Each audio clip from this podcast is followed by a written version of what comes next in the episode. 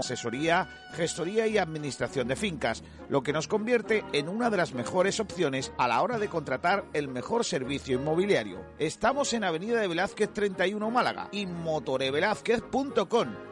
Llámanos al 633-737-363. Inmobiliaria Toré Velázquez, 25 años asesorando y formando a los mejores agentes para ofrecer un servicio de excelencia en el proceso de venta o compra de su vivienda. Clínica Ocular Dr. Tirado celebra su 20 aniversario con la implantación en Fuengirola de la primera plataforma integrada de láser de femtosegundo y láser excimer, única en Andalucía, para la cirugía de la miopía, hipermetropía, vista cansada y cataratas que permite obtener una insuperable calidad visual con una seguridad sin precedentes. Clínica Ocular Dr. Tirado en Fuengirola. Financiamos a tu medida. Consúltanos en doctortirado.es.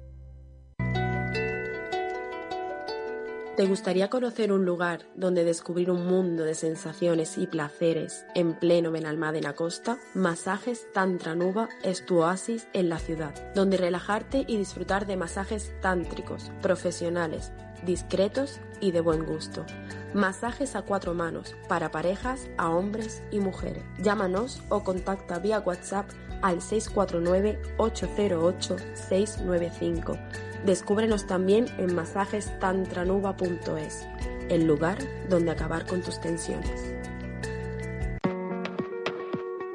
¿Una mudanza? ¿Un traslado de material? ¿Una urgencia para el reparto? ¿O una escapada para la familia y amigos? Esta vida es un baile, ven, pásatela bien. One Furgo, la más amplia gama de furgonetas en alquiler en Málaga. Alquilamos furgonetas de carga equipadas y listas para su uso a profesionales y particulares. Furgonetas desde 3 metros cúbicos hasta 20 metros cúbicos, con y sin trampilla. O furgonetas de 9 plazas. Más información en onefurgo.com o llámanos al 900-876-016. OneFurgo. Y que no sea una carga, tu carga.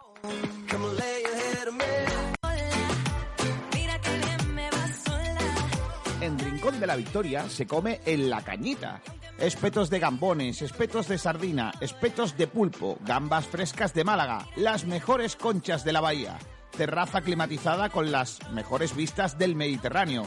Ven a la cañita, estamos en el Paseo Marítimo de Rincón de la Victoria. Prueba nuestros pescados, es que están vivos, la cañita. Bodega La Jareña, las carnes a la brasa no tienen secretos para nosotros. Bonito es saber que siempre estás ahí. Prueba nuestros filetitos de secreto ibérico y nuestras chuletillas de cordero. Tenemos menús diario a 10 euros, con los mejores sabores y la mayor calidad del mercado. Ven a tapear a la jareña, prueba nuestras típicas roscas y nuestra selección de productos ibéricos, jamón, chacinas y quesos. Bodega La Jareña está en la Plaza de la Constitución, sobre el aparcamiento subterráneo de Rincón de la Victoria. Alaurín de la Torre es el paraíso del deporte. Aquí podrás disfrutar de una amplísima oferta de eventos, más de 350 al año, con más de 60 especialidades deportivas de nivel local, provincial, autonómico, nacional e internacional, desde las más conocidas hasta las menos extendidas. Alaurín de la Torre, un municipio que ofrece instalaciones dignas de una ciudad de 90.000 habitantes. Alaurín de la Torre es deporte. Ven y vívelo con nosotros. Es un mensaje de la Concejalía de Deportes del Ayuntamiento de Alaurín de la Torre. Los jamones embutidos Gómez del Pozo están listos para ti. Te están esperando con el mejor sabor, con todo el aroma y calidad que nos caracteriza. 50 años dedicados a ofrecer la mayor selección en nuestros productos. Hemos aunado la tradición y el buen hacer de los artesanos y la vanguardia de las nuevas tecnologías al servicio de la industria.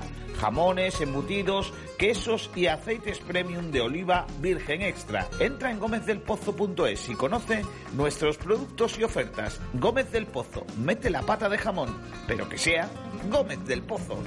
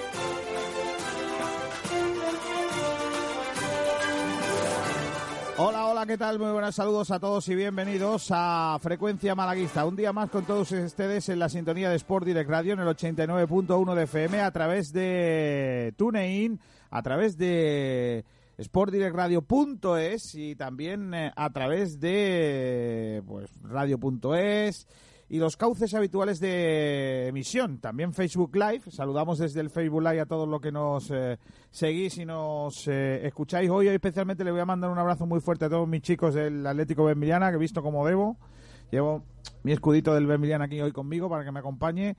Porque no traigo buenas noticias para el fútbol base, ¿eh? Ya lo adelanto y ahora os cuento ahora os cuento cosillas eh, y también por YouTube Live. Eh, no, live no, porque lo hacemos en diferido. Y por ebooks, que cada vez somos más ahí, lo que nos escucháis en cualquier momento de la noche. Muchas veces eh, me gusta pensar que estáis a las 2 de la mañana escuchándonos. Tan mola. Hay gente a lo mejor que no, que no tiene sueño y se pone frecuencia malaguista. Y ya cuando entra Tomás Medina y eso ya se ha dormido. Lo hemos, lo hemos dejado ahí groguis nosotros.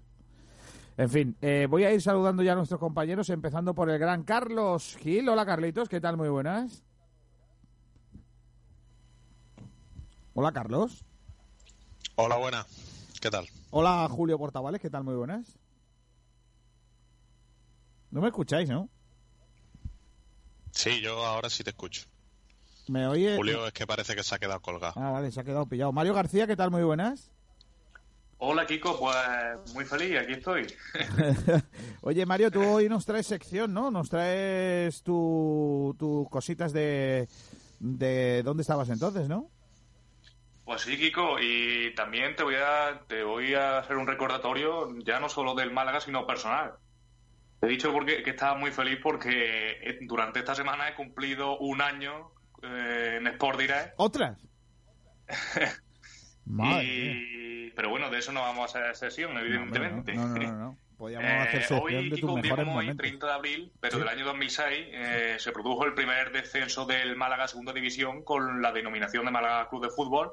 Eh, ya recordáis, ¿no? Ese equipo de, de Manolo Hierro que llegó a cambiar incluso de entrenador durante la temporada y que descendió a Segunda División un día como hoy en el Sardinero. Esa va a estar bien, ¿eh? Porque hay un montón de anécdotas de eso, ¿eh? Así que luego lo vamos a vivir. ¿Dónde estabas entonces? Claro que sí.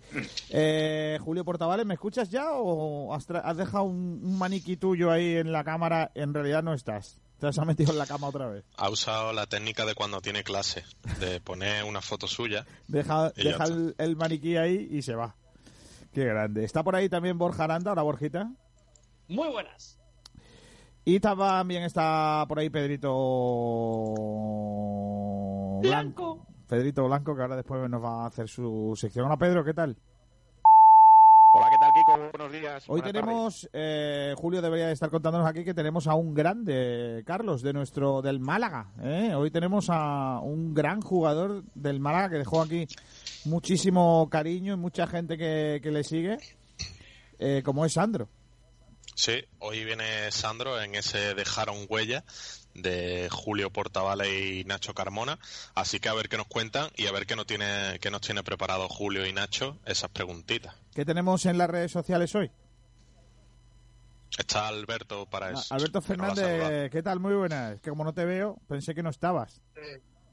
muy buenas, Kiko. ¿Qué tal? ¿Tú por qué no pones eh, la pues cámara? Bueno, en las redes tenemos, eh, hemos preguntado a nuestros oyentes sobre las declaraciones de Adalberto Peñaranda eh, sobre los médicos de Málaga Club de Fútbol con la lesión que sufrió y la decisión del Unicaja de que los abonados deban de pagar la totalidad de sus cuotas. Uh. Y hemos pedido algunas preguntitas para la entrevista de Jaron Huella que van a hacer hoy nuestros compañeros Nacho Carmona y Julio Portavales eh, a Sandro Sierra, el jugador del Málaga Club de Fútbol.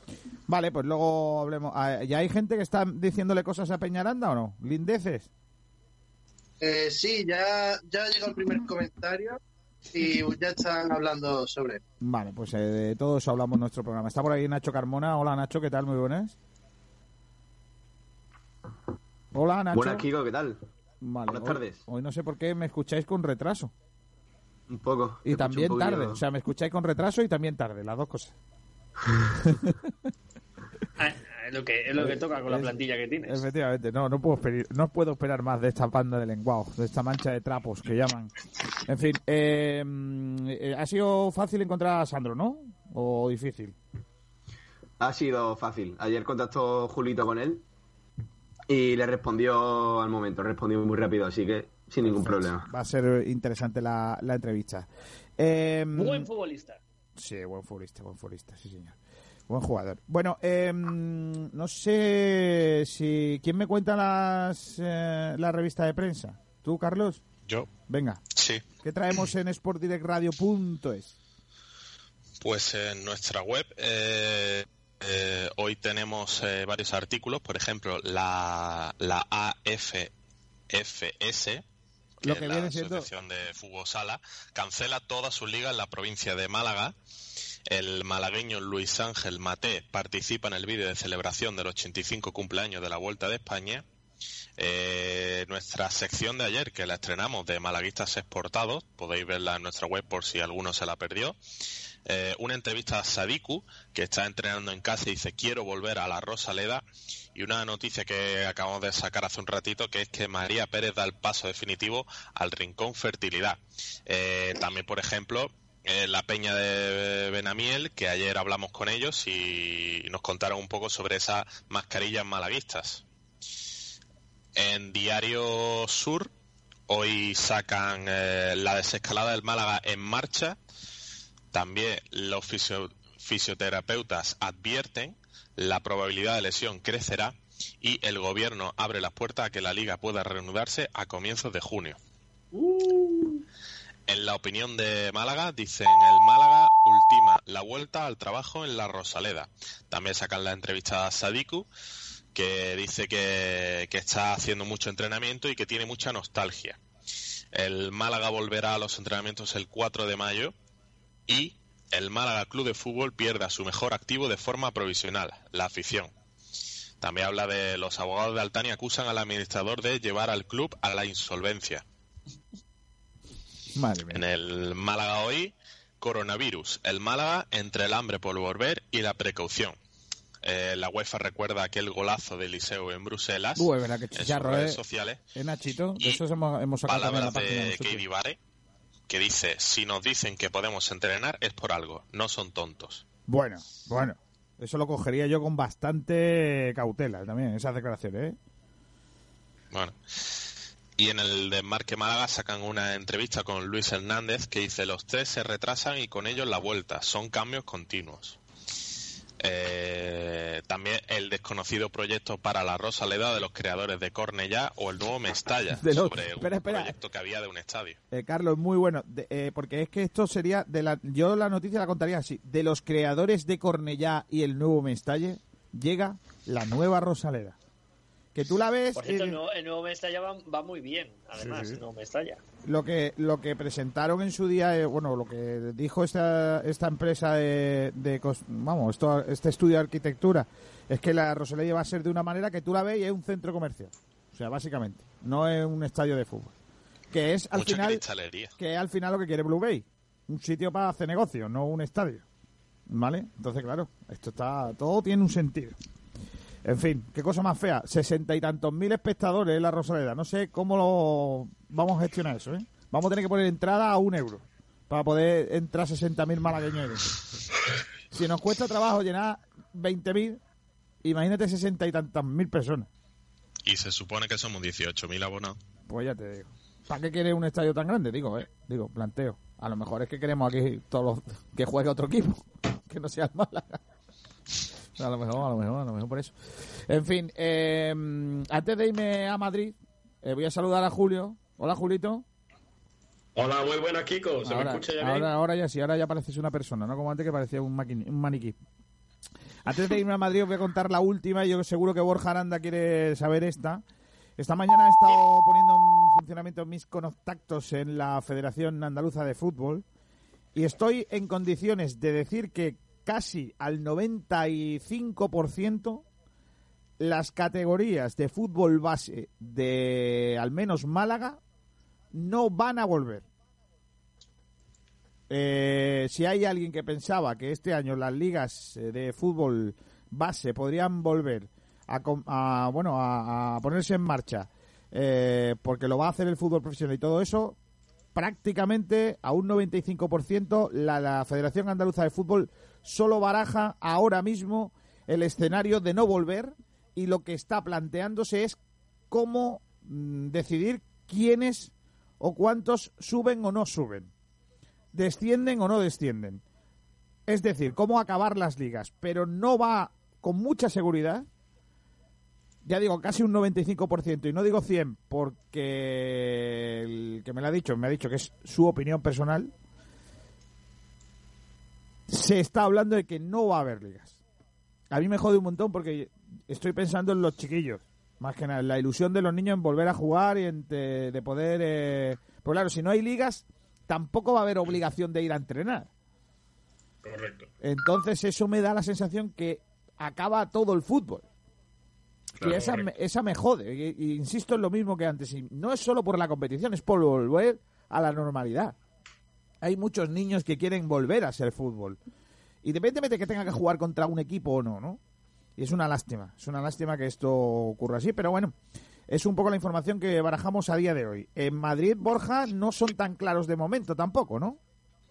No, en Madrid la situación está en que la Federación Madrileña a día de hoy no sabe qué decisión tomar. Lo que sí parece que tienen claro es que no se va a retomar la competición.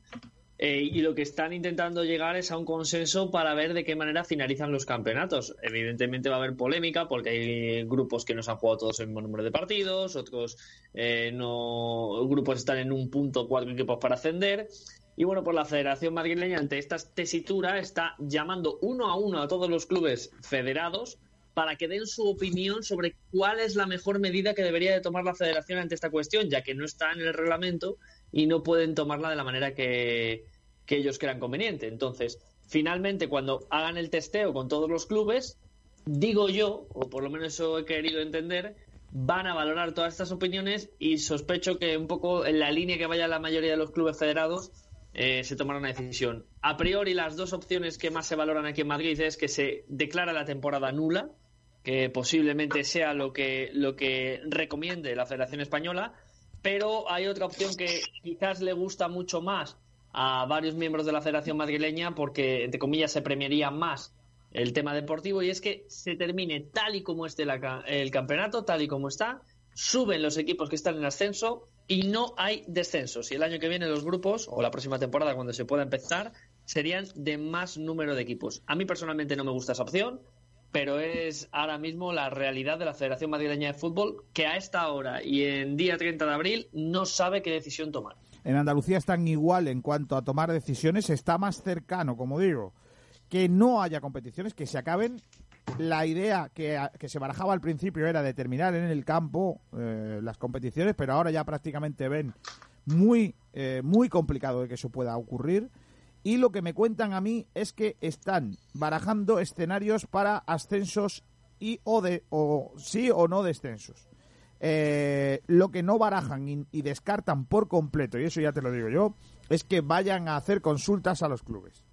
A lo mejor consultan a los clubes grandes, amigos de los amigos, pero no van a hacer consultas generalizadas eh, de cómo eh, los clubes de Andalucía entienden que tiene que acabar el fútbol. Pues yo creo que deberían hablar con ellos también. Pues no, va, no va, a pasar. No va a pasar. No va a pasar. en Madrid están hablando hasta con tercera regional, que eso, para que os hagáis la idea, es lo más bajo. Es que si mañana nosotros mismos nos hacemos un equipo y nos federamos, nos estaría llamando el presidente de la madrileña para preguntarnos. Para que la gente sea consciente de lo que están haciendo en Madrid. Y yo decía, Kiko, que con el tema, como eh, pasa que, la, que el fútbol sala ahora está pendiente también de lo que dice la Federación de Fútbol, eh, también desde el fútbol sala muchos clubes eh, ven con muchas posibilidades de que suceda eso. O sea, ya casi todos dan por hecho que el fútbol sala de, eh, también va a ser aplazado, o sea, va a ser, van a terminar las ligas. Y el problema es que no saben la decisión final sí que van a quedar las ligas desiertas porque hay equipos como por ejemplo eh, cuando estuvo Héctor el otro día aquí que decía que el, que el juvenil que había hecho un gran ingreso para que ese juvenil estuviera en primera andaluza y que estaba primero, había ganado todos sus partidos, o si por otro lado la federación decide finalmente que todos esos equipos, que equipos como el Málaga, el Málaga, el Malacitano, que quedó primero en su liga, consiga eh, el ascenso, aunque no haya sido eh, ganador del playoff de ascenso. Bueno, yo, yo es que mm, a nivel competitivo, como yo el fútbol base no lo entiendo como tal, no me parece tan tan preocupante. Entiendo lo que decía el otro día Antonio Roldán también, de que si el tiro pichón está a punto de subir a, a división de honor y que ha hecho un campañón y que es el sueño de unos niños y vale, muy bien, lo puedo entender. Pero yo es que creo como no hay tantos problemas en que mm, las ligas las gane uno y otro en la mayoría de las competiciones, Sí, sí, no, no, yo no digo, yo, yo no estoy diciendo opinión mía, yo estoy diciendo eh, lo, que me dicen desde varios puntos de los clubes. Vámonos hasta Madrid, Madrid Live. Eh, Pedro Blanco, hola Pedrito, otra vez. Hola, ¿qué tal? Otra vez, ¿cómo estamos? Cuéntame cositas, venga, de Madrid, porque estáis a punto de. En Madrid tenéis un puentazo, ¿eh? Bueno, tampoco se nota tanto. Borja igual sí que trabaja más que yo, eh, pero yo haré cosas de la universidad mañana, las estoy haciendo hoy no lo noto tanto, por así decirlo. Vale. Sí, el eh, vamos ahora con el... se para. Por eso digo, al final yo no lo voy a notar, porque yo voy a seguir haciendo trabajos, ¿sabes? Que igual que los hago hoy, los hago mañana. Eh, lo único, eso sí, que no prepararé el programa porque no habrá frecuencia mala vista. Eh, en cuanto a los temas del día, se conoce un poco más la hoja de ruta de los equipos de primera y segunda división, que pasarán los test de coronavirus en torno al 5 y al 6 de mayo.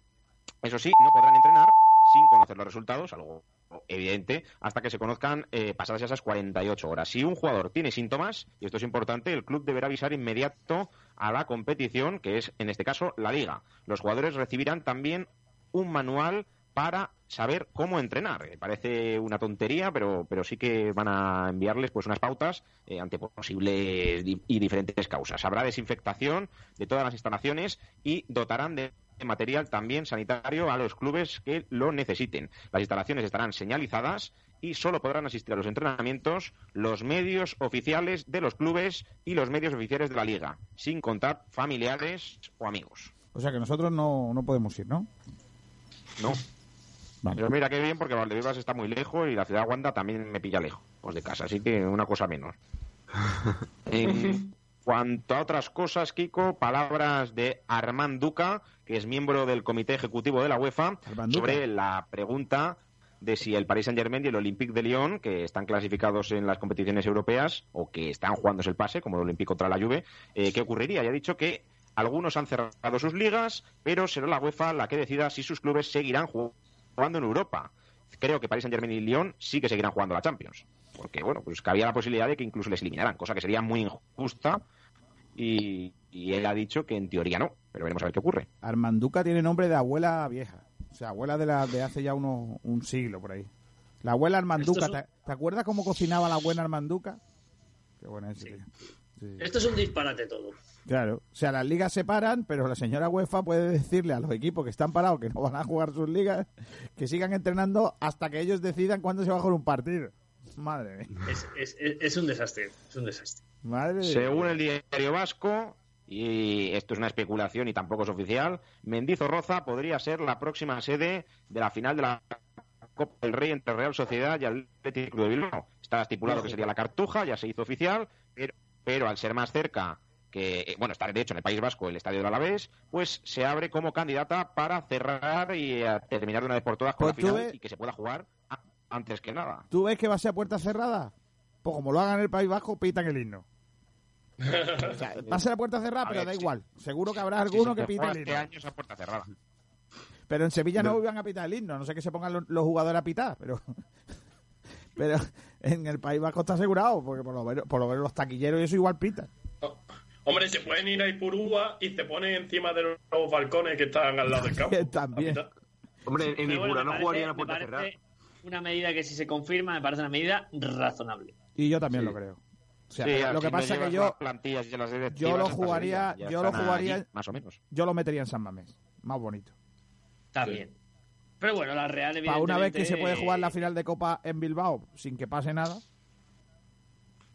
Bueno, mira, mira, mira, el Atleti, ¿no? Le gustaba jugar en el Bernabéu las finales de Copa. O eso decía Cerezo. Sí, pero no, eso no, era- es verdad, la, la pidió Cerezo, ¿eh? No fue, no fue una cosa del Real Madrid la última final de Copa en el Bernabéu contra el Atlético, ¿eh? Fue el Atlético el que propuso el Bernabéu. Mm. No es broma. el Barça de Guardiola en 2010 estaba frito por jugar la final en el Bernabéu. Lo que pasa es que lo eliminó el Inter, pero estaban fritos.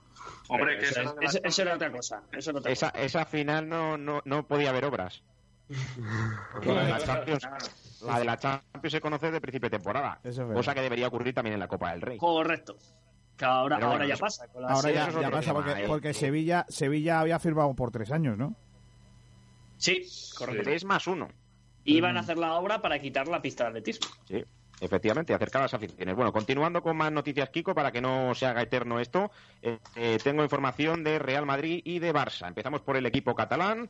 Laporta anunciaba en redes sociales que antes del final de la presente temporada anunciaría si se presenta o no a las elecciones de la presidencia del Barça. ¿Sería bueno, la tercera vez? ¿Sería de la tercera vez que se que sí presenta? ¿Sería la tercera vez que se presenta o la segunda?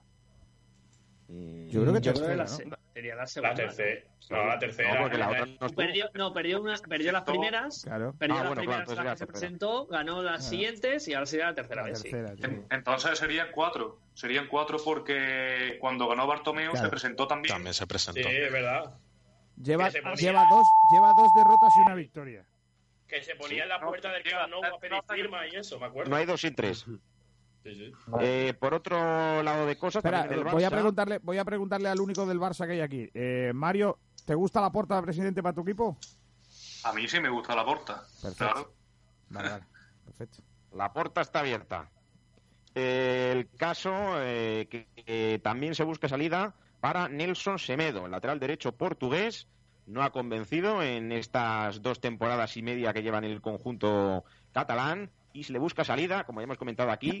Ayer también decíamos que Rakitic entre Dembélé y Griezmann y veremos a ver si Todibo. Además, A- Ahí os doy yo noticia. El Atlético de Madrid está interesado en, en Rakitic y dicen, o por lo menos se especula mucho, en que lo tiene muy, pero que muy avanzado. ¿eh? Y además, Sí, sí, eh, y además os digo, Sevilla, ¿eh? os Cuidado. digo, os digo además, bueno, Rakitic quiere jugar en el Sevilla, pero la oferta de Atlético es, es más hay que interesante. Pero una cosa importante, cuidado con esto. Hoy Rakitic sale en un periódico nacional de tirada con una entrevista a toda en la portada y eso se llama Madrid, jugar. eso se llama madriditis, es decir, que no porque vaya al Madrid, sino porque va a ir a Madrid, porque si no, Bueno, no, ya veremos. Ya, ya ese veremos. jugador, ese jugador, si no interesa al Atleti, no sale en la portada del marca, ya te digo yo, ni de coña, chaval.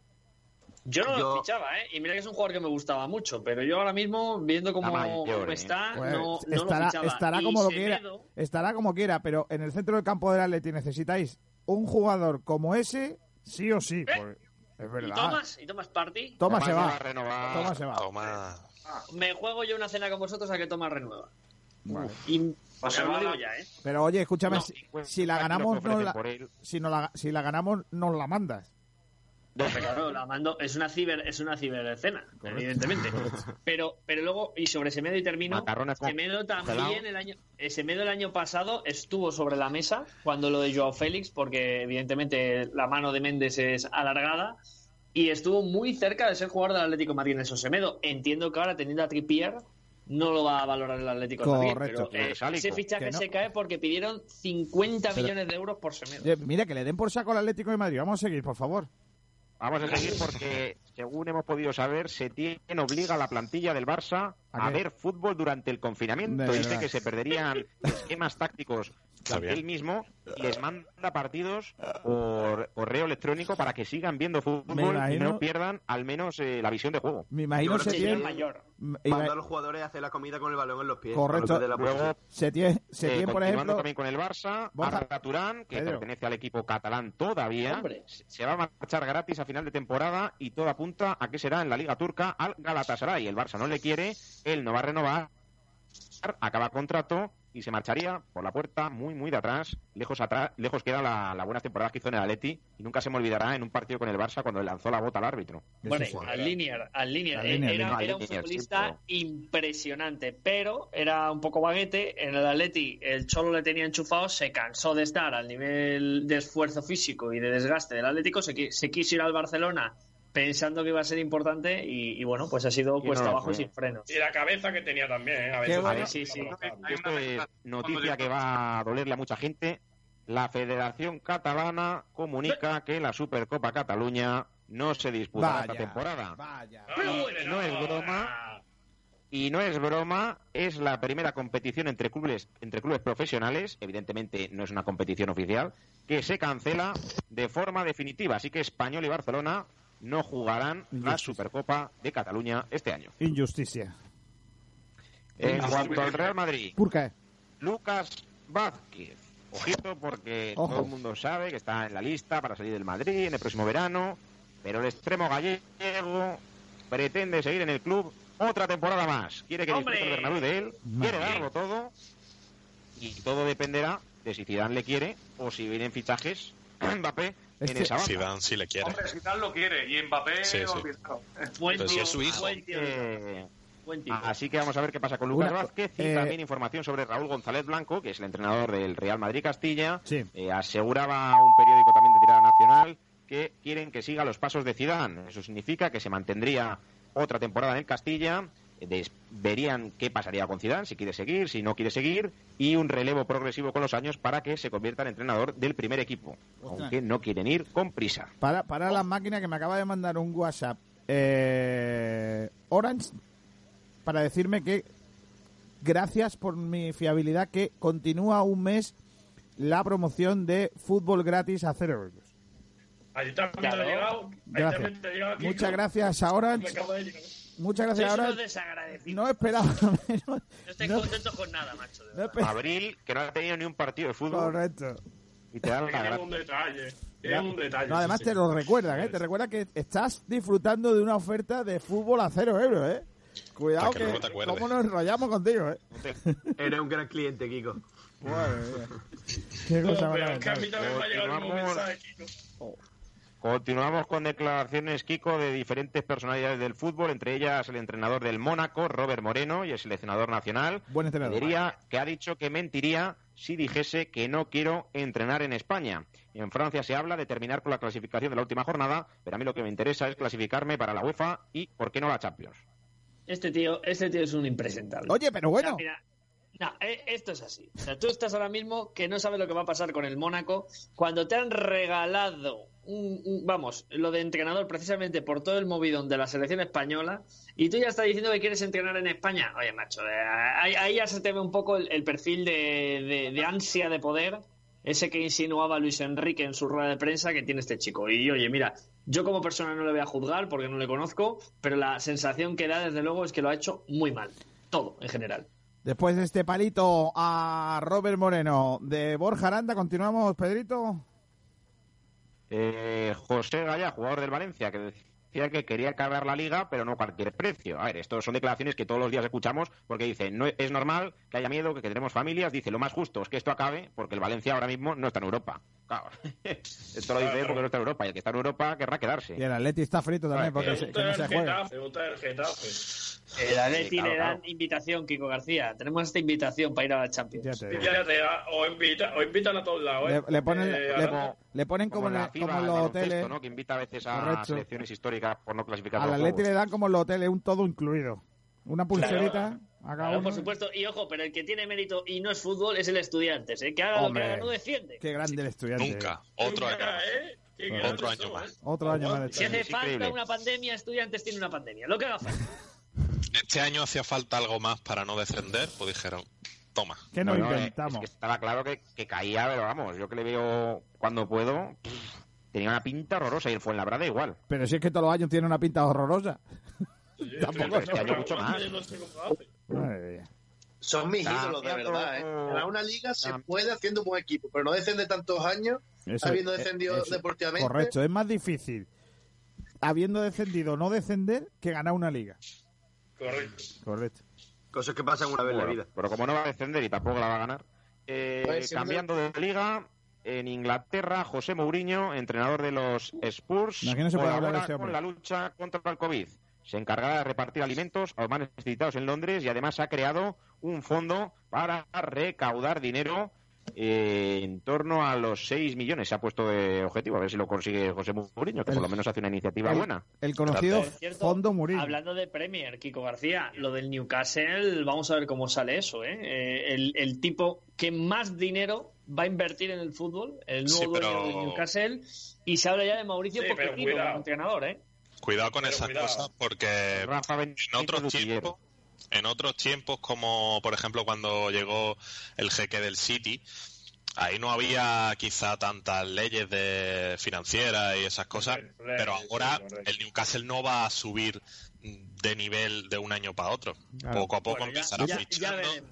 Pero bueno. Ya veremos. Te meten ahí un patrocinio de uno de estos países ahí que, No, que te, de todas maneras, dinero y ya, y ya para has que- aumentado tu fair play financiero. Para que veáis Cuidado con esas cosas. para que veáis lo mentira que es el fair play financiero, claro. En cuanto llega un señor con pasta, a los que mandan en las ligas se le pone lo que viene siendo de aquella manera y, y ¿Sí? para adelante. Y más, y más ahora, porque van a estar necesitados de dinero. Ya Correcto. ves, nos van a untar millones. Bueno, Aquí el nuevo inversor lo van a aceptar. Ya no van a ser urracas, van a ser loritos de, de colorines. De oro. Correcto. Eh, siguiendo en Inglaterra, Old Trafford ah, va a tener una zona para espectadores de pie. Va a habilitar bonito. una zona, como en el fútbol antiguo, o más menos moderno, en el que los, los, los aficionados eh, de los Red Devils podrán estar de pie. Qué chulo, porque ahora a lo mejor te imaginas que la- el girito sería que le cobraran más por estar de pie. Es que está ahí en un sitio Claro. privilegiado. Claro. Es que esa es la. La zona nueva. Es el girito. Para gente de pie. ¿Qué sería la zona stand-up? Stand up. Sí, sí. La zona stand-up. Put your hands up in the air. pues fue a un concierto, ¿no? Eh, el único español que continúa jugando al fútbol, que es, como no, de la liga de que tanto le gusta a Borja. ¿Cuál es Borja? La No. no, no. Pablo Gallego. A ver, si te digo Pablo Gallego, ¿qué liga es? Pablo Gallego, Pablo Gallego, ahí me vas a, me vas a pillar, ¿eh? ¡Nicaragua! No, La- pero bueno. La de ¿Cuál Nicaragua. Nicaragua que tanto te gusta? La ¿Qué liga clausura nicaragüense. Pablo Gallego, el único español que sigue jugando al fútbol, estira su hegemonía al máximo posible porque se ha clasificado para la final de la liga y tiene un pase ya para la Champions de la CONCACAF. ¡Vamos! Los españoles siguen haciendo historia. Vamos, Pablo Gallego, ahí bueno. Vamos, Pablo Gallego, esa liga de Nicaragua que está a tope. ahora Pues ha mismo, estado ¿eh? jugando- todo el mundo- Ha estado jugando hasta hace muy poco en la Liga de Tailandia Denis Nieblas, un amigo nuestro, que nos habló ya de la, de la ¡Hombre! selección de la selección de Islas Feroe, porque jugó allí en Islas Feroe. Y ha estado jugando ¿Y qué hasta, hace muy poco, buen tío, ¿eh? Y, y me cuenta que... mm, A ver si un día le entrevistamos, porque tiene una entrevista guapa. Eh, me cuenta que una liga chula, ¿eh? La Liga de Tailandia. Hombre. Pero ¿por qué te ríes? ¿Por qué te ríes, se, lo pasa, se lo pasa bien en Tailandia, Eh, ¿eh? te Se lo pasa uno bien. Me, Aranda, eres- me voy a dejar dos noticias para el final, Kiko, Venga, que sí. son raras de narices. Venga. Pero vamos con la vuelta, que yo sé que te gusta, Sí. y es que se confirma o se va confirmando que la carrera no va a arrancar, como dije ayer, en Países Bajos, y sí lo hará en Irún. Javier Guillén, el director de la vuelta, ha dicho que Casi tendremos que esperar hasta el 5 de mayo para anunciar cuándo se celebrará la vuelta. Así que estaremos atentos al próximo martes. De los Países Bajos a los Países Vascos, más o menos. Claro. Es, lo, es lo mismo. Eh, países. ya os dije que iban a cogerla en algún punto de la vuelta, o sea, eh, evitando lo- las partes donde se hacían fuera y que se iba a mantener más o menos el, el resto de calendario de la vuelta a España. En fin, eh, venga, cuéntame las dos últimas y terminamos, que son las 12 y 41 minutos y no hemos hablado nada del En Málaga. ¿eh? motos, en motos, desde, desde el positivo de Andrea Iannone, ha dicho que solo dos pilotos se han interesado por él y que está triste por ello. Dice que le han llamado Lorenzo y Viñales, que nadie más le ha llamado y que le ha sorprendido ese gesto. Bueno, pues nada, pues, pues el chaval, pues mala suerte, búscate otros amigos. ¿Qué quieres que te diga? Ah, que esto sea una noticia, que es que estoy enfadado porque no me han llamado mi, Hombre, mi compañero. Es Ah, que esto es muy bueno porque esto es de grupo de WhatsApp. Sí, Es muy la- sí, el- sí. el- está el, el grupo de WhatsApp de pilotos GP en el que el chaval de repente ya sois unos sinvergüenzas, me salgo del grupo porque solo me habéis llamado dos. Yo pensaba que erais mejor, de otra lo mejor forma. de todo, eh, compañero, es que no es, un, no es un positivo por coronavirus, sino un positivo por dopaje. Correcto. Ah, correcto. bueno. Hay que decir que es Ah, positivo. bueno, bueno, bueno, entonces todavía es mejor, claro. Te, van a llamar todos y te van a decir, Ah, "Oye, yo macho, que mira, que las carreras que más ganas haciendo trampas, que te pregunto de qué tal estás, No, cómo hombre, estás. hay ¿Estás que bien?". decir que yo pensaba que la habíais pillado por el lado que era. Que sabíais que era No, un positivo yo no, yo por, por lo que viene siendo. Porque además el dopaje, Mario, creo que era con alguna sustancia, ya sabes cómo, ¿no? Para pasarlo ¿Cuál bien. es? ¿Cuál es? ¿La de la Navidad? Yo creo que es una sustancia que no es que no era por una sustancia de estas de, de voy a prepararme mejor, ¿eh? Creo, ¿eh? Voy a mirarlo. No, era, era, era de, era de voy a pasarme lo mejor, ¿no? Mientras lo mira Kiko, noticia rara del día, detienen a un runner por ir desnudo en Lugones No, no, y salir a la calle drogado. Claro, ya que haces deporte vas a tope. Es una locura porque iba en bola, en pelota picada, Madre mía. metido hasta arriba de droga, iba por la calle dando ese. Y era, pero ese no es runner, ese es un señor que iba corriendo. Es que estamos Ese es otra vez un lo mismo. grammar, ese es un grammar. Ese es un grammar. uno que quería salir. No confundamos, se es ha que vuelto loco y ha dicho que era runner. pero Ah, vamos, no hay una noticia, el otro día hay una noticia, ah, el otro día no, hace unos meses hubo una noticia mala que pone, atropellan a un ciclista a las 2 de la mañana en la avenida de no sé qué. Y, y lees la noticia y ponía, el señor que llevaba una caja en la parte de atrás de la bicicleta de recoger chatarra, fue atropellado mientras no sé qué, no sé cuánto, y después de, de- de- de que dio positivo en alcoholemia. Vamos a ver, ese señor no es Es un ciclista. es un señor que iba en bici. Pues es como este, este no es un runner, este es un señor que iba pero, pero, pero qué desprecio. ¿Qué pasa? ¿Que porque lleve chatarra no puede ser un ciclista, Kiko García? No, no, está claro. No, Eh. Kiko, me he dejado la última para el final. Ah, con la que Yanone dio positivo por eh, esteroides. O sea que no era, no era exactamente por pasarlo bien. Era por esto. Me he dejado la última para el final, Kiko. Y Yanone dijo y que era- el regreso se lo habían puesto de en la comida. NBA. Ojito. El majestuoso complejo. Y esto no es broma, ¿eh? porque es una broma.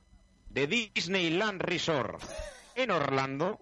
espérate. ¿Dónde Que va a jugar? Goofy. Puede ser la opción para que se vuelva a jugar la NBA y se termine la temporada. Lo veo, yo es que lo veo. De Mickey Mouse, número Ojito, 5 ¿eh? Vamos a Silver. La compañía de Mickey Mouse tiene contrato con la Liga de la Televisión. Y diréis, ¿cómo puede ser Disney? Porque ya Orlando sabéis. ESPN, ESPN forma parte de Disney. Sí. Pues, aunque suene extraño, el conglomerado de Disney tiene todo lo necesario para coger el final de la temporada, ya que sus dos resorts, con más de 5.000 habitaciones, y tener al lado el Wild World Sports de ESPN, podrían hacer factible que en el complejo de Disney se jugara la NBA. Ya me imagino los titulares, NBA, confinamiento en Disney World. Mira ¿Te este, imaginas? Este verano Kiko que... García, un Orlando Magic Houston Rockets en la casa de Cenicienta. Correcto. Fantástico.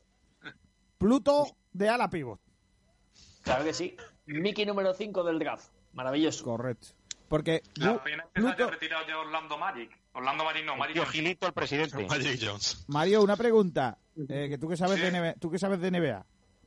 Bueno, yo sé lo justo, pero vaya que... Eh, o Alberto, que también Alberto igual sabe más. Eh, Vale, vale.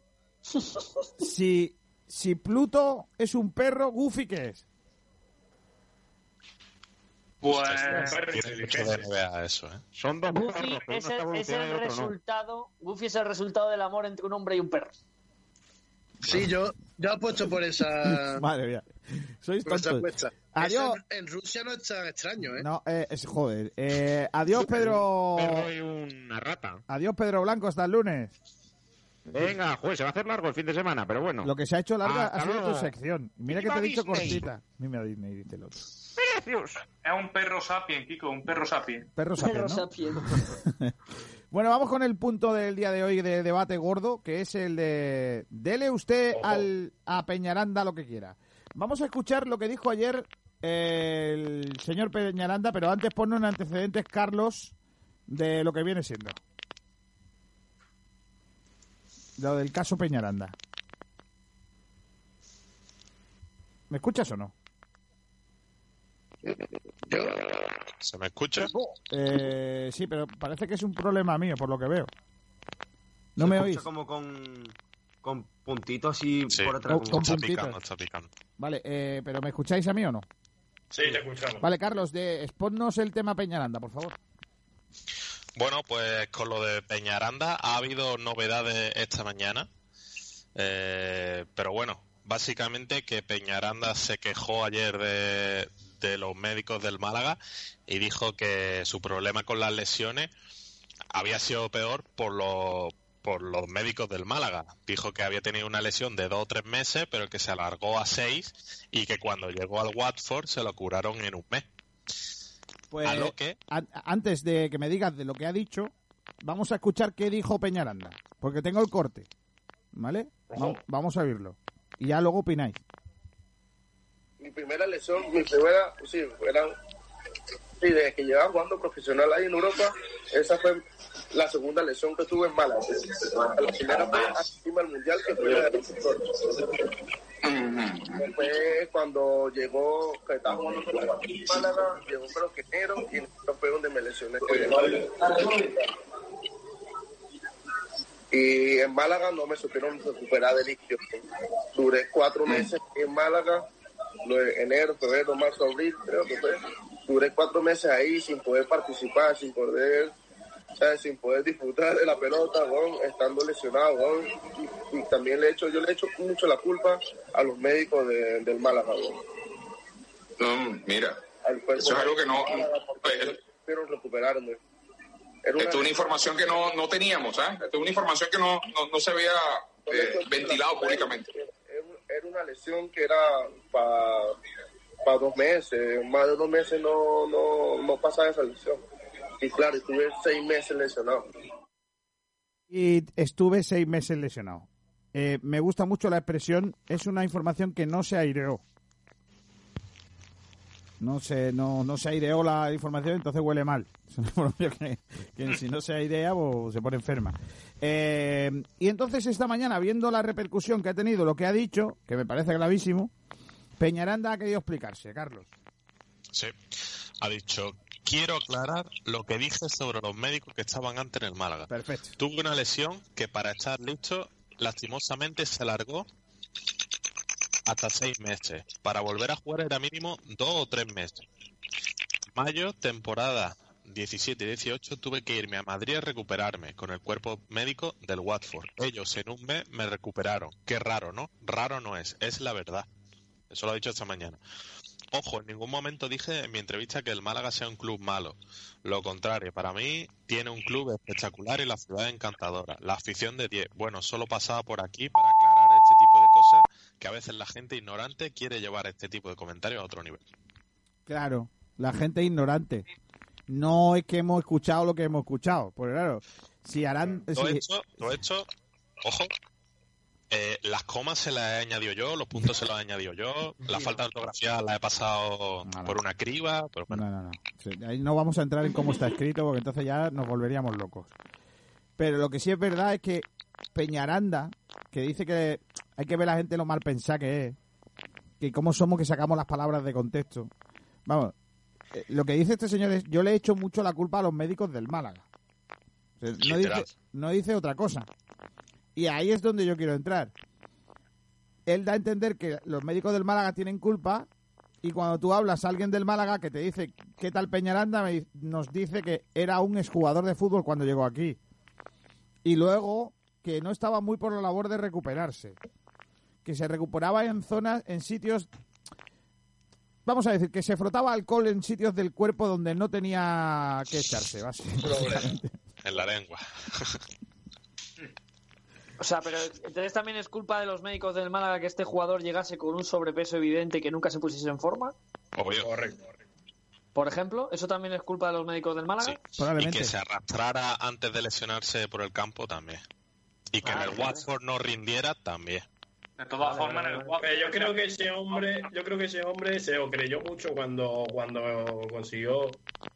Sigue, sigue, Julio, sí. Luego va Mario. Ah, que Nada, nada, que decía que eh, yo creo que ese hombre se lo creyó mucho cuando salió de. Porque recordemos que él venía cedido de Udinese, llega a Granada, y está en la B y asciende al, primer equipo de Granada. ¿Qué pasa? Allí hace un temporada, una segunda vuelta impresionante. Que le hace volver a. creo, que, creo que se va a Watford después, al Watford, y a partir de ahí empieza su declive como jugador. Creo que se lo creyó tanto cuando estaba en Granada que pasó ya del fútbol. Es un futbolista que, no se nos olvide, buenísimo, ¿eh? Es un futbolista buenísimo. Muy bueno, es muy bueno.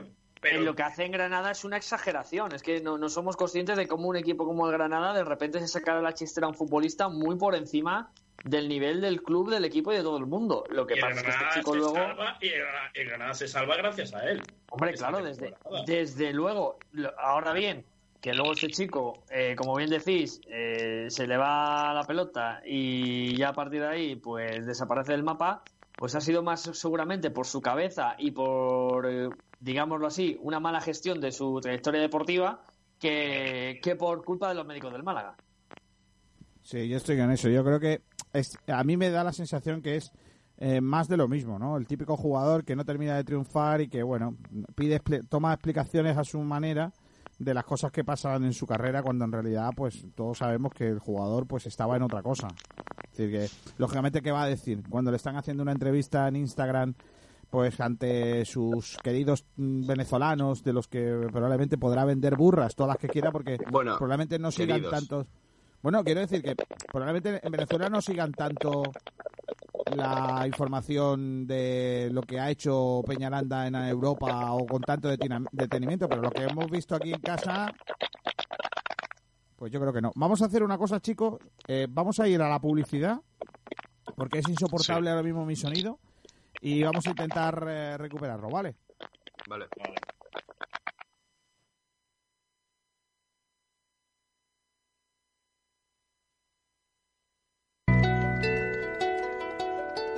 ¿Te gustaría conocer un lugar donde descubrir un mundo de sensaciones y placeres en pleno Benalmádena Costa? Masajes Tantra Nuba es tu oasis en la ciudad, donde relajarte y disfrutar de masajes tántricos, profesionales, discretos y de buen gusto. Masajes a cuatro manos para parejas, a hombres y mujeres. Llámanos o contacta vía WhatsApp al 649 808 695 Descúbrenos también en masajestantranuba.es, el lugar donde acabar con tus tensiones. ¿Una mudanza? ¿Un traslado de material? ¿Una urgencia para el reparto? ¿O una escapada para la familia y amigos? Esta vida es un baile, ven, pásatela bien. One Furgo, la más amplia gama de furgonetas en alquiler en Málaga Alquilamos furgonetas de carga equipadas y listas para su uso a profesionales y particulares. Furgonetas desde 3 metros cúbicos hasta 20 metros cúbicos, con y sin trampilla. O furgonetas de 9 plazas. Más información en onefurgo.com o llámanos al 900-876-016. OneFurgo. Y que no sea una carga, tu carga.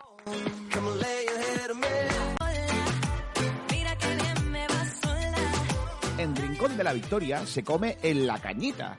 Espetos de gambones, espetos de sardina, espetos de pulpo, gambas frescas de Málaga, las mejores conchas de la bahía.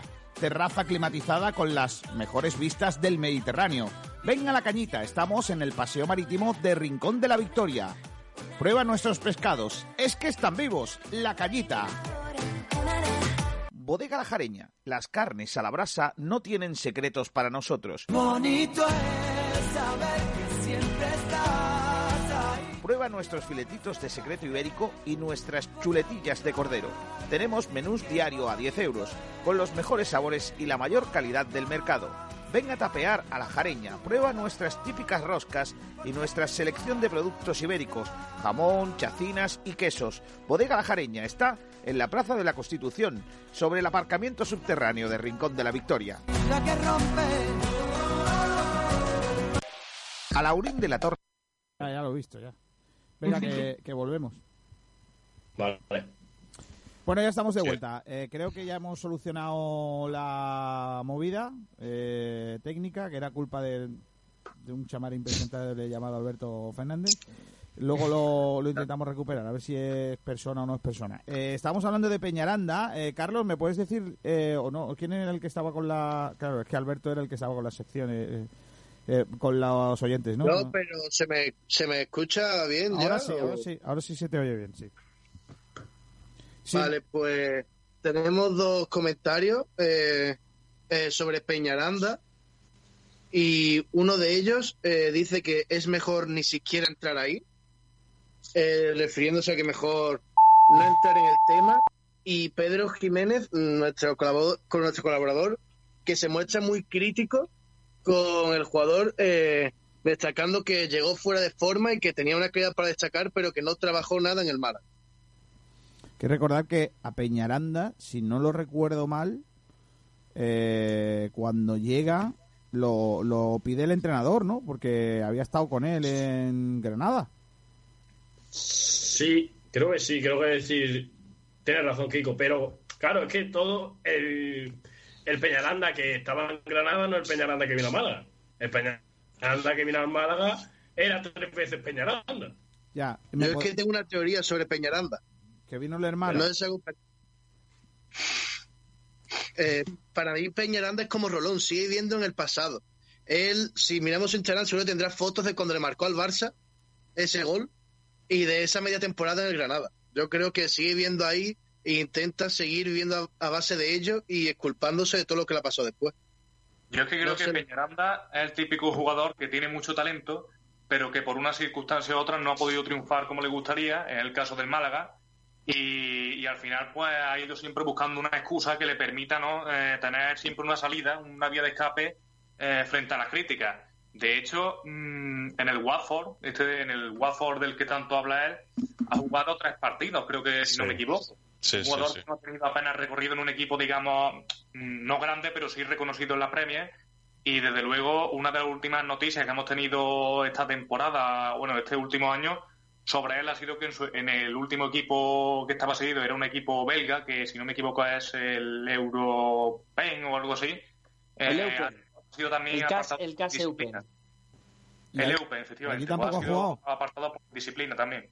Yo lo veo como tú, Mario, pero Culpa yo de los creo que médicos ese del motivo Málaga. por qué no ha triunfado es por dejadez, más que nada. Porque el chico cualidades tiene y si se lo hubiera tomado un poquito en serio, con que hubiera hecho la mitad Yo de es lo que, que- hizo en Granada, ese que- chico se comía el mundo. De- yo en su día hice la analítica de cuántos partidos jugó en el Granada. Yo es que creo que no llegó a jugar ni, ni media temporada. Jugó muy, jugó muy pocos partidos. Y en esos pocos partidos tuvo el muchacho cositas y ya parecía que se iba a comer el mundo. Vamos a ver, seamos serios. Es que el chaval no ha empatado con nadie. Es que si, me paras, si te paras a pensar, Peñaranda es que no ha jugado en ningún sitio. Con, con asiduidad, o sea, 20 partidos en... Mira, en el ciclismo hay una cosa que es que hasta que no corres un Tour de Francia y lo terminas, no te dan el carnet de ciclista. ¿Para qué? Pues porque no vale correr dos clásicas de Chichinabo en la vuelta a no sé dónde, hacer buenas carreras y creerte que eres ciclista. Hasta que no pasas un tour entero, veintitantas etapas con sus subidas, sus bajadas, y lo terminas, a ti no te dan el carnet de ciclista.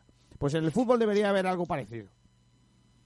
Porque es que Pe- Peñaranda no ha empatado con nadie, por mucho que aquel año, como habéis dicho, salvar al Granada. Es que no ha empatado con nadie. Es que estamos hablando de, un señor que se permite el lujo de cuestionar a médicos sin haber empatado con nadie. Claro, como los, como los médicos no van a salir a responderle, le decíamos que se cuidara y el tío, en lugar de quedarse en casa, se iba a pescar por la noche, pues, tío, pues lógicamente él dice lo que quiere y luego se permite el lujo de rectificar. Entonces ahí está el problema. Me voy a contar un ejemplo, no voy a decir el futbolista porque lo tenéis a todos, todos en un, en un pedestal. Eh, hay- hubo un jugador en el Málaga que marcó un gol ya lesionado, que después de ese gol no volvió a jugar con el Málaga y que los médicos le decían no puedes conducir y el jugador Ah, le importaba ah, sí. un comino, seguía conduciendo y cuando iba alguien del Málaga a recogerle para llevarle a la clínica para que se para su recuperación se encontraba en su casa que no estaba y él había cogido el coche se había ido a la clínica había aparcado como tres manzanas más lejos para que nadie lo viese y iba andando a la clínica. Tú dices gran jugador sí. Profesional no. ¿por qué? Porque no se cuida. Pues a Peñaranda igual y ahora la culpa es de los Pero- médicos del Málaga pues sí ahora por lo que se ve la culpa Pero profesor, pero mucho, mucho han sido así, eh, Kiko. No, o sea, no serán los primeros jugadores ni serán los últimos en hacer esas burradas. Sí, pero Julio, eh, Darío Silva era muy bueno porque marcaba goles, pero Sí, no pero entrenaba. gustaba la noche más Pero que- no entrenaba. Es que, es que Darío Silva no entrenaba y lo sabíamos todos.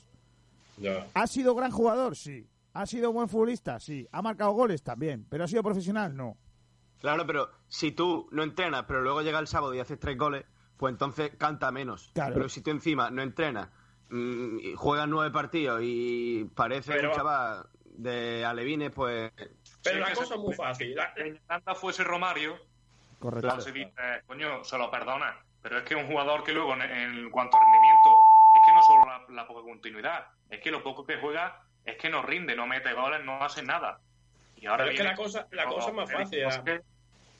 La cosa más fácil que eso, Mario. Al final lo que se decide, lo que te pagan a ti es por lo que haces luego en el partido. Claro.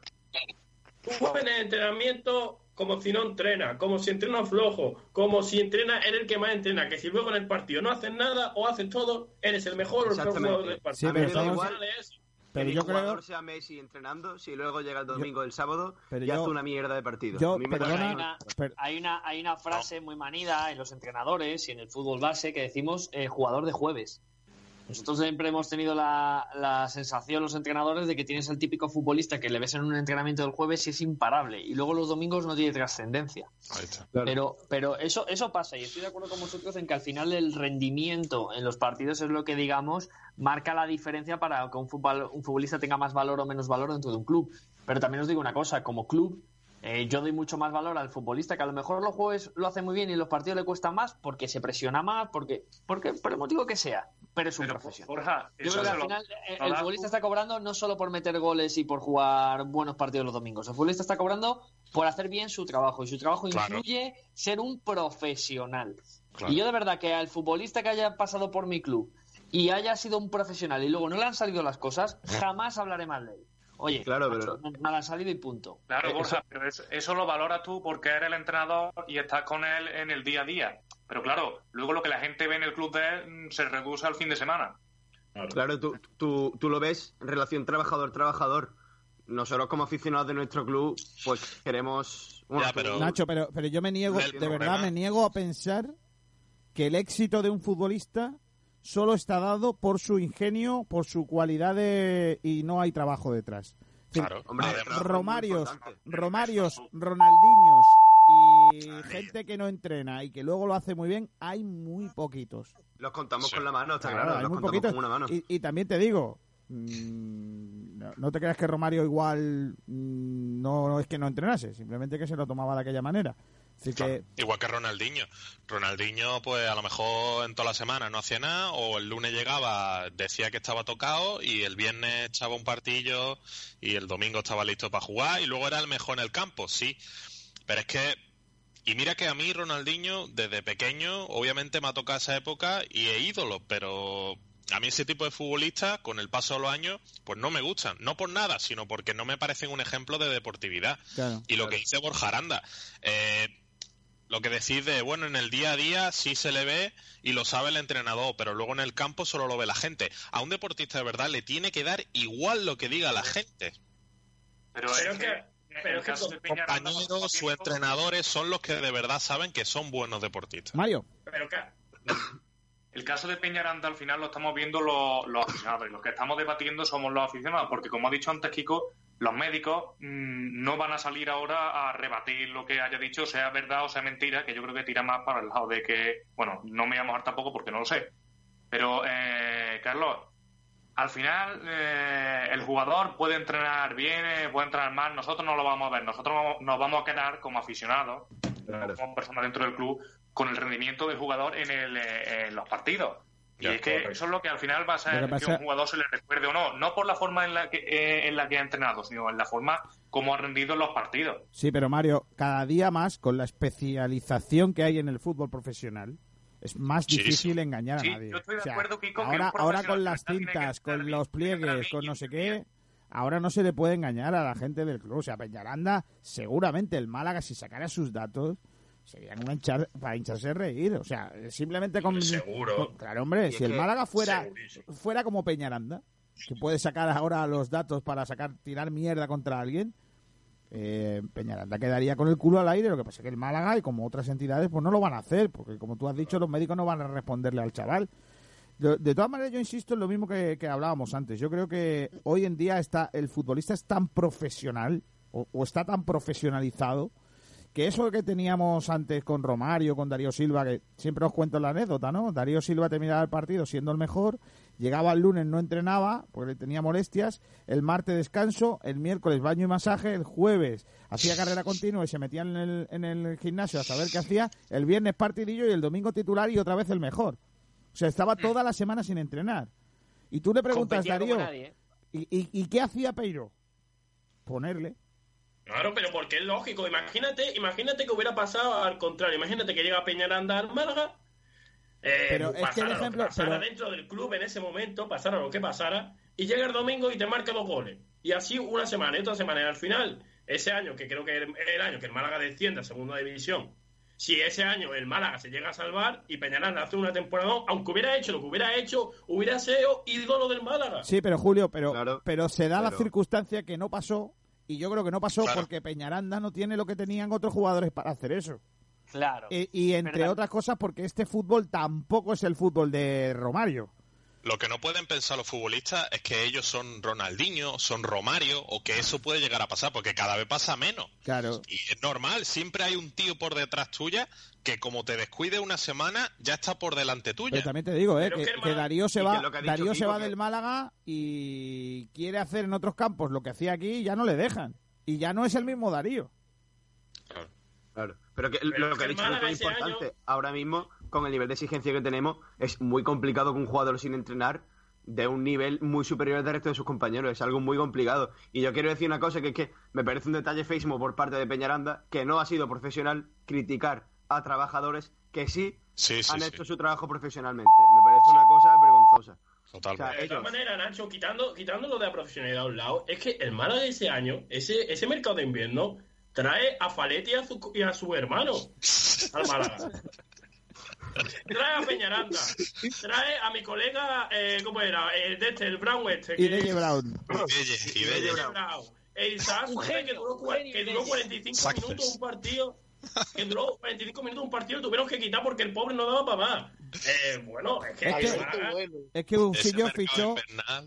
Usillo fichó al peso. Sí. Madre mía, es que no vea qué, mercado invernal, ¿eh, Borja Aranda? Bueno, yo creo que es de los mercados invernales más terroríficos que yo recuerdo. yo también. Fichamos, de, era el contrato incluía, venían, jugaban media temporada en el Málaga y luego la otra, los otros seis meses se lo pasaban en la casa del terror del, Tívoli. Claro. Era lo que, lo, que iban a tres o cuatro delanteros que al final ninguno hizo nada ya teníamos aquí algunos, como por ejemplo Borja Bastón, eh. que se estaba, estaba de paseo. Y el resto, pues ya imagínate, y de Brown, que el primer día que jugó, recuerdo que decía, pues mira, tiene sus cositas, pero a partir del segundo día ya solo tenía peso. la verdad. En el primer partido era a de Bayor y ah. Drogba a la vez. Dos, pero juntos.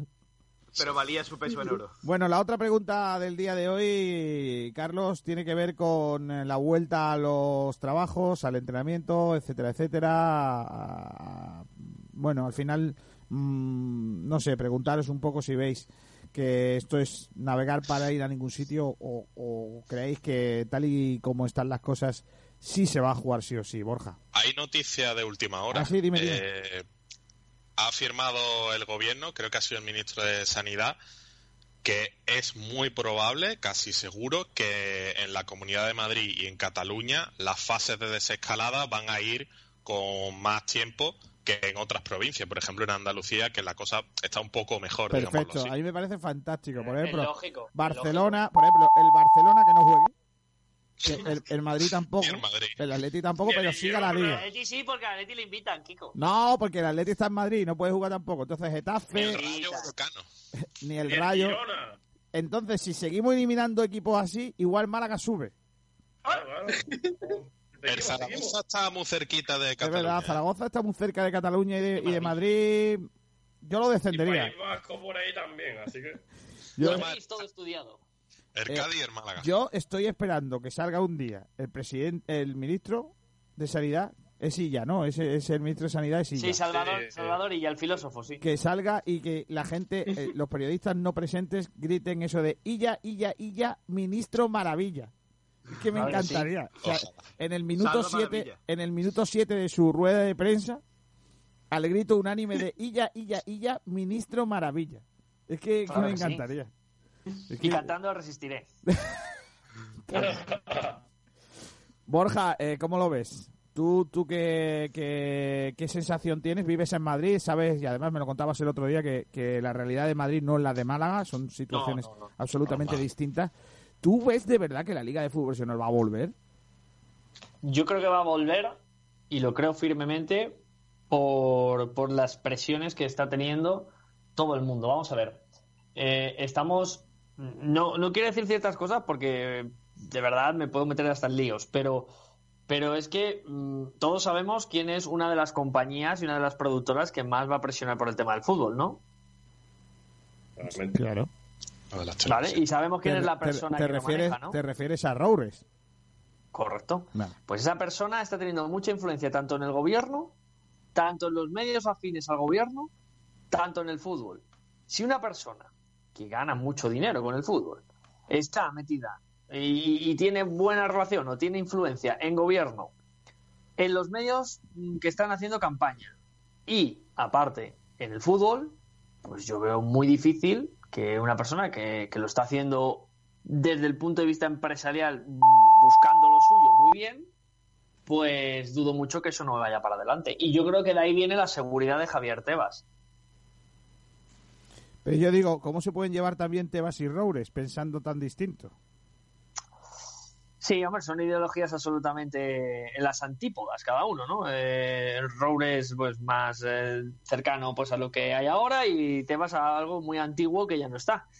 Pero, pero sí que es cierto que al final hay una cosa, eh, Kiko García, que la ideología solo se entiende en un momento, en cuanto el dinero se encuentra. En ese punto intermedio de la, de la antípoda, Se pierde, ¿no? ahí todos son iguales. Ahí está el Eso triángulo de la las Bermudas, ¿no? Que ahí, ahí caen todos, ¿no?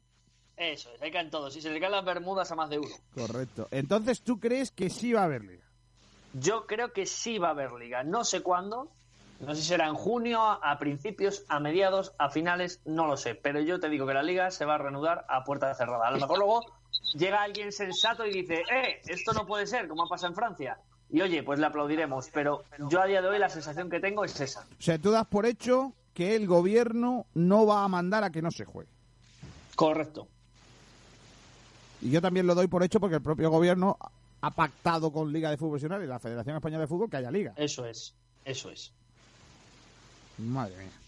O sea que habrá que ponerse en forma. Yo, yo planteo, ¿no? Y lo- los preparadores físicos y los eh, fisios dicen que, mm, que va a haber más lesiones. Yo creo que con un mes de entrenamiento, lógico. pero vamos a ver, seamos serios.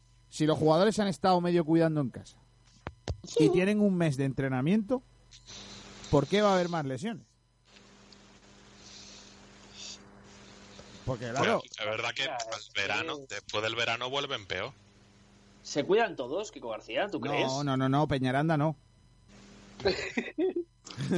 Pero no es lo mismo que en verano, que en verano en verano ellos se van que si a su yate no sé dónde, que si sus vacaciones a tal y cual, a sus países, a hacerse una barbacoa. No es lo mismo que ahora que están en sus casas, con su familia y un poco manteniendo la sesión de trabajo, porque hay muchos clubes que incluso, que incluso hacen videollamada como nosotros aquí para ver cómo va la cosa. Pero Carlos, además, Sí, lo que no nos hace- entendería... lo que nos hace Kiko. No, pero aparte de eso, Carlos y, y los demás, y Borja Aranda también incluido, que mm, vamos a ver, si yo soy, yo no soy futbolista profesional, no, no vivo de, de mi preparación física y he perdido 10 kilos desde que empezó el confinamiento, ¿por qué un futbolista profesional que vive de su preparación física, que no sabe cuándo va a volver, va a estar gordo? ¿O no va a haberse cuidado? Es que yo creo que eso no, no puede ocurrir. No, pero hay gente, pero Kiko, eso también depende de la, de la eh, ¿cómo decirlo? De la compostura del jugador, de cómo es eh, Que sí, que sí, que porque sí, pero si pasa, si pasa fácilmente. pero escúchame, Tiene tendencia a engordar, como Hazard, ¿no? Claro. Claro, claro que sí, hombre. No, no, pero hay jugadores que, pero que es verdad, ¿eh? engordar. Mario, hay gente, Mario, hay gente que por temas biológicos tiene Pero, mucho más engordar que otro jugador. Eh, un jugador debe saber cómo cuidarse. Un jugador conoce su cuerpo. A mí no me dale la excusa de, de que eh, no, es que tiene tendencia a engordar. Tendencia a engordar tenemos todas las personas si no nos cuidamos. Y eso es así. Correcto. Algunos en mayor medida, otros en menor medida. Pero eso para mí nunca puede ser una excusa. Vamos, para mí ni para, ni, a ver, A ver, ahí, ahí estoy de acuerdo contigo, pero voy a hacer una puntualización. Es cierto que todos al final tenemos propensión a engordar según nos cuidemos y según la base que tengamos, pero luego hay dos factores que es verdad que no podemos controlar. El primero es la edad. No es lo mismo tener 30 años que tener 20. Y tampoco es lo mismo tener eh, cierta genética que otra, ¿de acuerdo? Está claro que al final el que se deja, se puede dejar el de 20 que tiene una genética estupenda como el que tiene 30 y se cuida de la leche. O sea, todos se pueden dejar, si ellos quieren. Si ellos quieren. Jorge, en un mes, no creo En un mes un futbolista, en un mes un futbolista, por ejemplo, ya veterano, como no se haya machacado en exceso y se haya pasado con la comida, ese futbolista no se pone a todo. Pero es que de todas maneras, de todas maneras, yo ah, entiendo que no se puede llevar un jugador con un sobrepeso eh, exagerado, pero si un jugador viene con un sobrepeso de un kilo dos kilos o kilo y medio, yo no le voy a, yo si fuera entrenador no le voy a, soltar una, una, una charla de esta, pues no puedes jugar, no te has cuidado, ¿no? Porque entiendo que hay serie de hay jugadores y jugadores. Y hay serie de jugadores que no tienen esa facilidad o, que engordan muy fácil. Entonces, si se pasan de peso un kilo o un kilo y medio, no sé.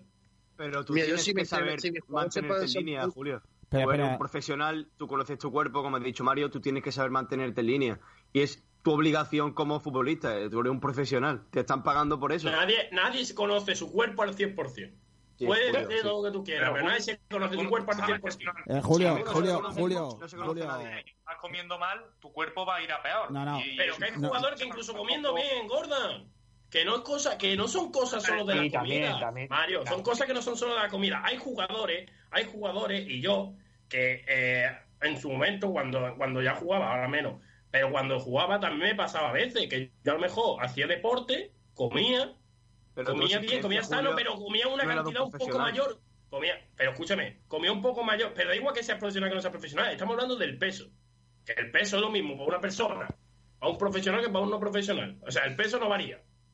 Si yo como y hago el deporte que tengo que hacer, pero igualmente me añado un poco más de dosis de comida, que sea lo que sea, yo puedo tener, yo puedo coger esos kilos, puedo coger un kilo, un kilo y medio, yo no un futbolista, yo siendo un entrenador, si un futbolista me viene con un kilo, un kilo y medio más, yo no le voy a decir nada. Otra cosa es que me venga con 5 kilos más, obviamente. Creo que el problema no es, no es el peso en este caso, porque en verano sí suele ser más normal, pero en este caso yo creo que el ritmo de competición, que ahora volvemos no con una liga que hay que empezarla y que todos los equipos empiezan ahora, sino una liga en la que ya están condicionados. Por ejemplo, un equipo que pelee por salir del descenso no es lo mismo lo que se le va a exigir en este poco tiempo que a un equipo que a lo mejor esté en medio de tabla o que ya tenga la permanencia asegurada. No sé, no es lo mismo. Que va a ser, va a ser como una nueva Pero claro, ahí entramos, ahí entramos en el tema de las lesiones. Va a tener más lesiones un equipo que tenga que poner su tono físico lo antes posible porque se esté jugando, por ejemplo, el caso de Español. El la Real Sociedad, por ejemplo. la Real Sociedad tiene esos equipos, la Real Sociedad, el, el, español, que por ejemplo han hecho una gran inversión para cumplir sus objetivos. Sí el español este mercado de invierno, los preparadores ¿qué pasa?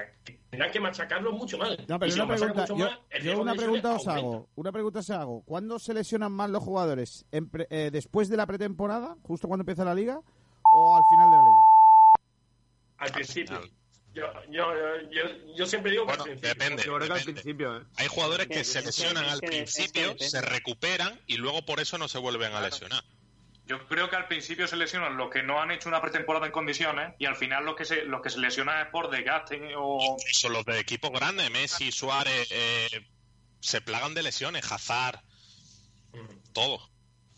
Vale, pero entonces también, también, también, también hay que decir que en esa regla de tres los jugadores llevan un mes de descanso. Sí.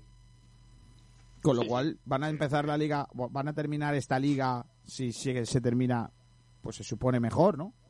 Que como la terminan normalmente. que a lo mejor Barça y Madrid tienen más banquillo o tienen mejores condiciones y al final lo que pelean ellos es por ganar la liga, pero, la Real pero Sociedad... es que, por ejemplo, con una liga tan corta, Carlos, ahora ya igual no van a hacer falta rotaciones. Claro, Yo lo que creo es que vamos a ver un ritmo de competición oh, sí, muy, muy, muy, muy torpe, muy, muy lento y que va a ser como una, como una nueva pretemporada. Yo creo que por ejemplo, el español, Real Sociedad, equipos así, van a tener que exigirse mucho más, van a tener que machacarse muchísimo más que, por ejemplo, que te digo yo, el Betis, que está en mitad de tabla, que no se juega nada. Pues vale. Pero, veremos lesiones, un ritmo de pues entonces que no vuelvan, entonces que no vuelvan los que no se juegan nada, Carlos, ¿eh, Nacho? Juegan solo que se juegan algo. Pero no va, a jugar una liga con no va a jugar una liga con los descendidos, con los que van a, pues, jugar en, la, ACB, en la ACB se está planteando, ¿no? Media liga juega, una parte de la liga se juega y otra no. Hay diferencia aquí, aquí con la ACB no va a haber descenso. Pero si juega, por ejemplo, el español con un equipo de media tabla, le da la victoria al español directamente, porque eso tienes que jugarlo, es parte de su trabajo. No, olvidemos que se está planteando también la, la, posibilidad de que, respecto a este tema de fatiga también, que creo que influye, eh, el hecho de que se puedan hacer hasta cinco cambios en el mismo partido y así, pues, un poco. Eh, no exigir tanto de golpe a los jugadores en el, en el plano en el plano físico. Yo lo veo mal eso, porque podríamos poner a Bolarú y Benquemasa y Rolón. Entonces creo que eso, no, eso nos perjudica a nosotros. Eso nos perjudica.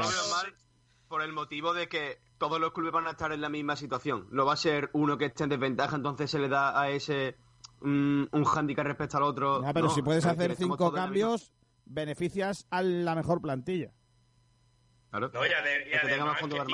además, que es una milonga, que los jugadores se van a lesionar igual, que tengan cinco cambios, tengan siete o tengan nueve. Final, al final, sí, sí la carga física de trabajo, el problema de las lesiones es la carga física de trabajo en los entrenamientos, no en los partidos. ¿Cómo que no? ¿Cómo que no? ¿Cómo eh, estás diciendo que los jugadores solo, solo se lesionan en los entrenamientos? el estrés, el estrés, Julio, Julio, el estrés competitivo, eh, la carga de trabajo en, competiciones es mucho peor ¿eh? que, el entrenamiento. Hombre, pero, sí, Kiko, sí tienes razón, pero yo digo que esa lesión viene, esas lesiones que se producen a principio de temporada o a final de temporada vienen precedidos por una carga de trabajo físico que se ha hecho en el entrenamiento. Claro, claro. Realmente que tú no hagas los cambios. Sí, pero no se te olvida, no, se te olvide una cosa, que ahora no va a ser lo mismo, porque, porque la carga de trabajo que tú haces en la pretemporada es para todo el año. ¿Comprendes? claro. Ahora no va a ser para todo el año, va a ser para lo que dura la competición, porque luego van a venir otra vez vacaciones. Eso es, tienes que hacer, tienes que hacer ahora una nueva programación con cargas específicas para, retomar esto. No tiene absolutamente nada que ver con una pretemporada. Y en, la, y en la carga de preparación física, ¿qué es lo último que se trabaja? La velocidad. ¿Por qué? Porque el jugador lo que tiene que trabajar en la velocidad es cuando tiene que estar en pleno rendimiento, cuando ya tiene el fondo. ¿Qué ocurre ahora? Que los equipos van a necesitar que los equipos estén rápidos porque se están, estamos en la parte final y claro, ahí, ahí está la carga de trabajo que tiene que hacerse, pero claro, llevan un mes sin hacer eh, trabajo, ¿no? Entonces ahí va a estar eh, el, problema. Después no entramos en jugadores que durante este mes se han podido recuperar de sus lesiones, etcétera, y que hace un mes y medio no estaban compitiendo y que ahora sí van a competir, ¿no? Dentro de, otro mes. Con lo cual, bueno, hay jugadores que igual se habían descartado. Por, estoy pensando, por ejemplo, en, Suárez. Pues estoy pensando en Luis Suárez, estoy pensando en Asensio, por ejemplo, ¿no? Un jugador que, que ahora va a poder entrenar con el resto de sus compañeros, que va a ser un valor añadido al, al Real Madrid o en este caso eh, eh, también el, el valor añadido que puede ser la, la posibilidad de que de que, que, Luis Suárez pueda pero Hazard vamos a ver cuánto cuántos votos de cuántos tarros de levadura ha consumido en su casa cuánta harina ya bueno bueno sí pero eh, lo que tú quieras levadura pero ojo. Cuidado con Hazard. No sé no, no tenéis en Atleti no tenéis ningún gordito no no, Atleti, en Atleti a todos fino. está, está fino hasta el Monoburgo no, hombre, Carrasco, hombre, Carrasco, a ver, viene de China. Pues mira, a Carrasco, a Carrasco, a Carrasco le viene bien. A Carrasco le... el profe Ortega lo tiene a todos, vamos. Claro, eh, el, el, Carrasco le va a venir bien ese parón. sufrir, ¿eh? Cuando vuelva todo. Buen futbolista, Carlos. Y Diego Costa, ¿no? Que estaba lesionado, ¿no? Que, pues, y Diego Costa también, que ha estado pasando una, una, época muy mala. Vamos a ver qué le pasa también. Bueno, todos los clubes van a beneficiarse. Sí que es cierto lo que comentaban los compañeros. Al final, la suspensión, por ejemplo, equipos como el Español, que han hecho un esfuerzo como el que han hecho. Eh, que bueno, que también esto es relativo, porque al final has hecho el esfuerzo porque has hecho mal los deberes cuando los tenías que hacer. Y has tenido que ir a la recuperación del mercado de invierno. Pues sí. Pero sí que, sí que, sí que es cierto que al final eh, va a ser, se haga lo que se haga, se retome o no se retome, es injusto. Que a lo mejor tú ibas a jugar un partido contra un equipo pues que le faltaban cinco futbolistas importantes y ahora de repente van a estar. Entonces, bueno, pues eso es también premiar a equipos que no.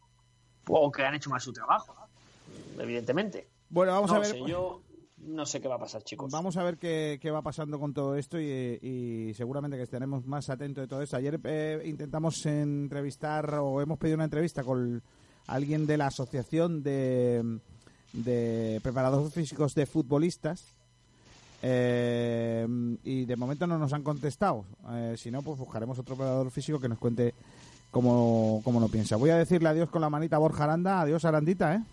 Adiós, abrazo grande. Cuídate mucho, monstruo.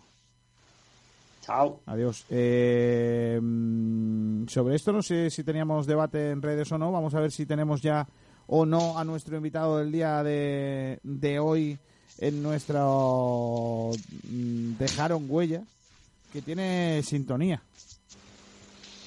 Ayer me dijeron que pusiera ya una sintonía para ellos. Tengo que decir en su contra que la sintonía es absolutamente lamentable. Poco currada. No, no, se no, no se la han currado, han tenido poco imaginación. Eso quiere decir que muy mal. Porque ahora cuando la escucháis vais a darme la razón. Para la semana que viene, Kiko, te busco una de efecto mariposa. Que no, te... no, no, no, no, Es tan fácil como poner en Spotify, por ejemplo, eh, huella y a ver qué te sale. Claro. O dejaron huella. A lo mejor te sale algo.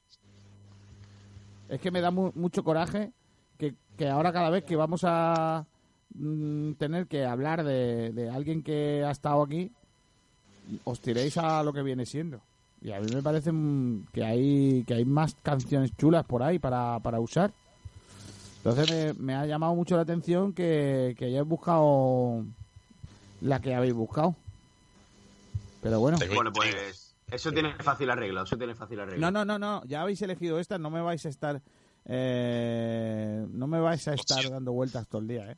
¿Te imaginas que la sección en vez de la entrevista sea buscar una canción para la entrevista? Hombre. a este invitado le pega tal, pues toma. Eso está bien, porque que, que cada invitado elija su canción. Por ejemplo. Eso estaría bien, ¿eh? Yo, por daros idea, y sobre todo porque no encuentro la, la canción que bajé ayer, vamos. A ver, si traen a Peñaranda se sabe bastante de la discoteca y demás, ¿sabes? hombre. La del top de ayer de reggaetón. Hombre, ahora sería una buena entrevista con Peñaranda. Oye, ¿quieres pedir disculpas o tal? Pero venga, te vamos a entrevistar, venga. Eso estaría bien, ¿eh? No sé si tenemos ya a nuestro invitado, Nacho. Lo tenemos aquí ya. Venga, pues vamos a, a saludarle. Hola, Sandro, ¿qué tal? Muy buenas. Hola. A ver, parece que no nos oye o... Julio está silenciado, a lo mejor por eso. Julito. Julio. ¿Se escucha? ¿Se escucha? A ti, a ti sí te escuchamos. La otra cosa es que nos Julio, escucha está silenciado. Ahora sí, ¿no? Julio, quítate el, el silencio. El... Hostia, qué máquina. Madre mía. Corten. A ver, Julito. ¿Ahora? A ver. Espérate. Kiko. Dime, Nacho. Métete en, la llamada de, de WhatsApp. a mí no me ha llamado nadie. ahora sí, ahora sí, ahora sí, ahora sí. Eh, venga. Vale, vale. Ya tengo aquí la, la llamada. Hola, Sandro, ¿qué tal? Muy buenas. Hola, buenas tardes. ¿Cómo te encuentras? Bien, bien. Aquí metidos en casa como todo el mundo. Eh, ¿Un confinamiento? ¿Dónde, dónde estás? ¿En las islas o por dónde andas? Eh, sí, sí, en Tenerife, aquí en mi pueblo, Las Galletas. Eh, se, dice que allí vais a ir por, delante que el resto de España, ¿no? Porque la cosa va un poquito mejor. Bueno, se han abierto tres islas, que son La Gomera, El Hierro y La Graciosa, en cuanto a que puedan salir a la calle normal. Y, bueno, Tenerife, Las Palmas, Lanzarote y Fuerteventura, que es donde más turismo hay, pues todavía estamos en confinamiento. ¿Y cómo lo llevas tú personalmente? ¿Cómo llevas eso de, tenerte que quedar en casa encerrado? Bueno, eh, yo creo que la única manera de, llevarlo es ser positivo y saber la situación en la que estamos. Creo que es una obligación para todos los para todos los españoles quedarse en casa y cuidarse lo más lo máximo posible. Yo salgo tengo que salir eh, todos los días a un horario para, para, para la empresa, porque nosotros tenemos una empresa de guaguas de hace 50 años y, y bueno, para cuidarla y ver las instalaciones, cómo van y todo eso. O sea que mis hermanos y yo salimos un poco, pero ya te digo, es estar solo. Ya. Es ir, a- ir a la empresa, meterte allí y bueno, pues mm, más que nada vigilar un poco que no pase nada. Sandro, te pregunto, ¿tienen la sensación de que sí o sí el fútbol profesional va a volver? Bueno, la verdad que es complicado, ¿eh? Es complicado el volver a, eh, que vuelva el deporte en general y el fútbol, pues no sé cómo lo van a hacer, la verdad. Eh, eh, todos tenemos ganas de fútbol, pero es que no sé cómo pueden hacerlo, la verdad. Va a estar No, complicado. no, no, no me imagino un escenario como para volver, ahora mismo, ¿eh? Ahora mismo, a día de hoy.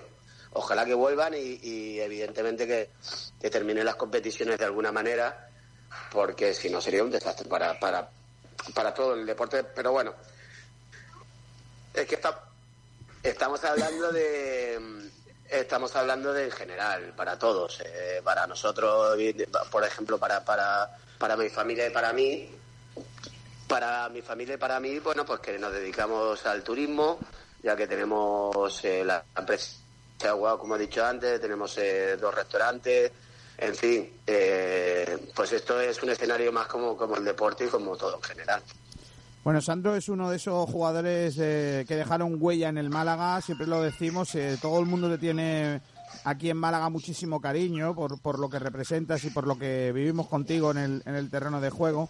Y hoy queríamos entrevistarle para que nos contara alguna de esas cosas ¿no? que, que vivió aquí en Málaga. Julio, venga, empieza tú a preguntar. Pues empiezo yo. Muchas gracias. Lo primero, Sandro. Lo Hola, primero que te quería preguntar. Buenas tardes. Lo primero que te quería preguntar era: eh, es verdad que tú juegas mucho tiempo en el Málaga, pero tú sales de la cantera del Madrid. Tú eres una de esas promesas. De hecho, eh, os tienen denominado como la quinta de la galleta, en honor a tu, a tu pueblo y a ti. Y mi pregunta es: ¿cómo fue esa presión de ese canterano, un canterano con tanta promesa en el Madrid? Y si te pudo, y también si es distinta a, jugar en el Málaga.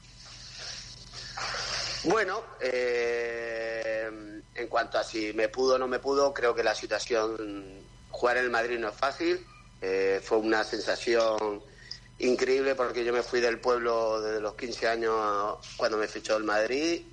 Eh, escalé todas las categorías inferiores, desde el juvenil B a- hasta el primer equipo. Creo que la ilusión de cualquier niño ya, está- ya sea en el Madrid o en el Málaga o en el Villarreal o, donde, o en el Barcelona, donde sea, o el Málaga, es ir al primer equipo y, ser profesional, que para eso eh, salí de aquí, era mi única ambición, que ser futbolista. El poder, la presión, bueno, yo creo cuando cuando cuando entras ya en, en- en, eh, la vorágine del fútbol profesional, eh, y, más en un club, el mejor club de- del mundo que es el, Madrid, pues eh, eh, no es fácil, no es fácil, claro que no es fácil, pero no creo que sea una cuestión de si me ha podido o no la presión, más bien es porque, bueno, se dio la circunstancia, le doy las gracias evidentemente al Madrid por formarme como futbolista y como y como persona, porque así fue, con 15 años ya me- era un niño, y, y lo demás, pues, eh, oye, eh, cumplí un sueño que fue debutar en el primer equipo y estar dos años, quedar campeón de, liga. Para mí fue un sueño. Luego, a partir de ahí, bueno, pues evidentemente sí es verdad que, que no fue, que Las Palmas no estuve bien y, y que mi recuperación y, mi, y donde saqué lo mejor de mí fue en el Málaga, eso es evidente. Además, fue eh, llegar y, y, y besar el santo. Creo que, que fue el matrimonio perfecto. Para mí fue eh, llegar a Málaga un 28 de diciembre eh, fue lo mejor de, de- de mi vida. Eh, Sandro, eh, tú compartiste, eh, compartiste vestuario en el Castilla con un antiguo entrenador del Málaga, con Víctor. Sí, claro, claro. Sí, eh, ¿Sigues teniendo rela- relación con él? Mm, No, no, no. Eh, Víctor era más joven que nosotros y sí es verdad que, que, que, mm, que coincidimos en el, en, el, en el Castilla. Nos llevamos bien, nos, nos saludamos y demás, y, pero, pero el contacto con el teléfono no. Tengo o- otros grupos del Madrid en el que, pues bueno, Fernando San y todos los que fueron de nuestra época, Dani, Gerardo, gente con la que con la que eh, estuvimos durante cinco años juntos. ¿Qué opinas de su escándalo con el Málaga que pasó en esta en este diciembre, a principios de enero?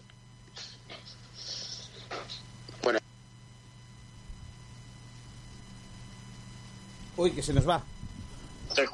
Eh, Sandro. A ver si podemos eh, volver a, a, Bueno, a ver si podemos eh, volver a la, a la entrevista con Sandro. De momento no, no lo oímos, Sandro. Complicado. Eh... Sí, la tiene silenciada ahora mismo la, la llamada. ¿Qué hacemos? Vuelve a llamar, eh... Julito.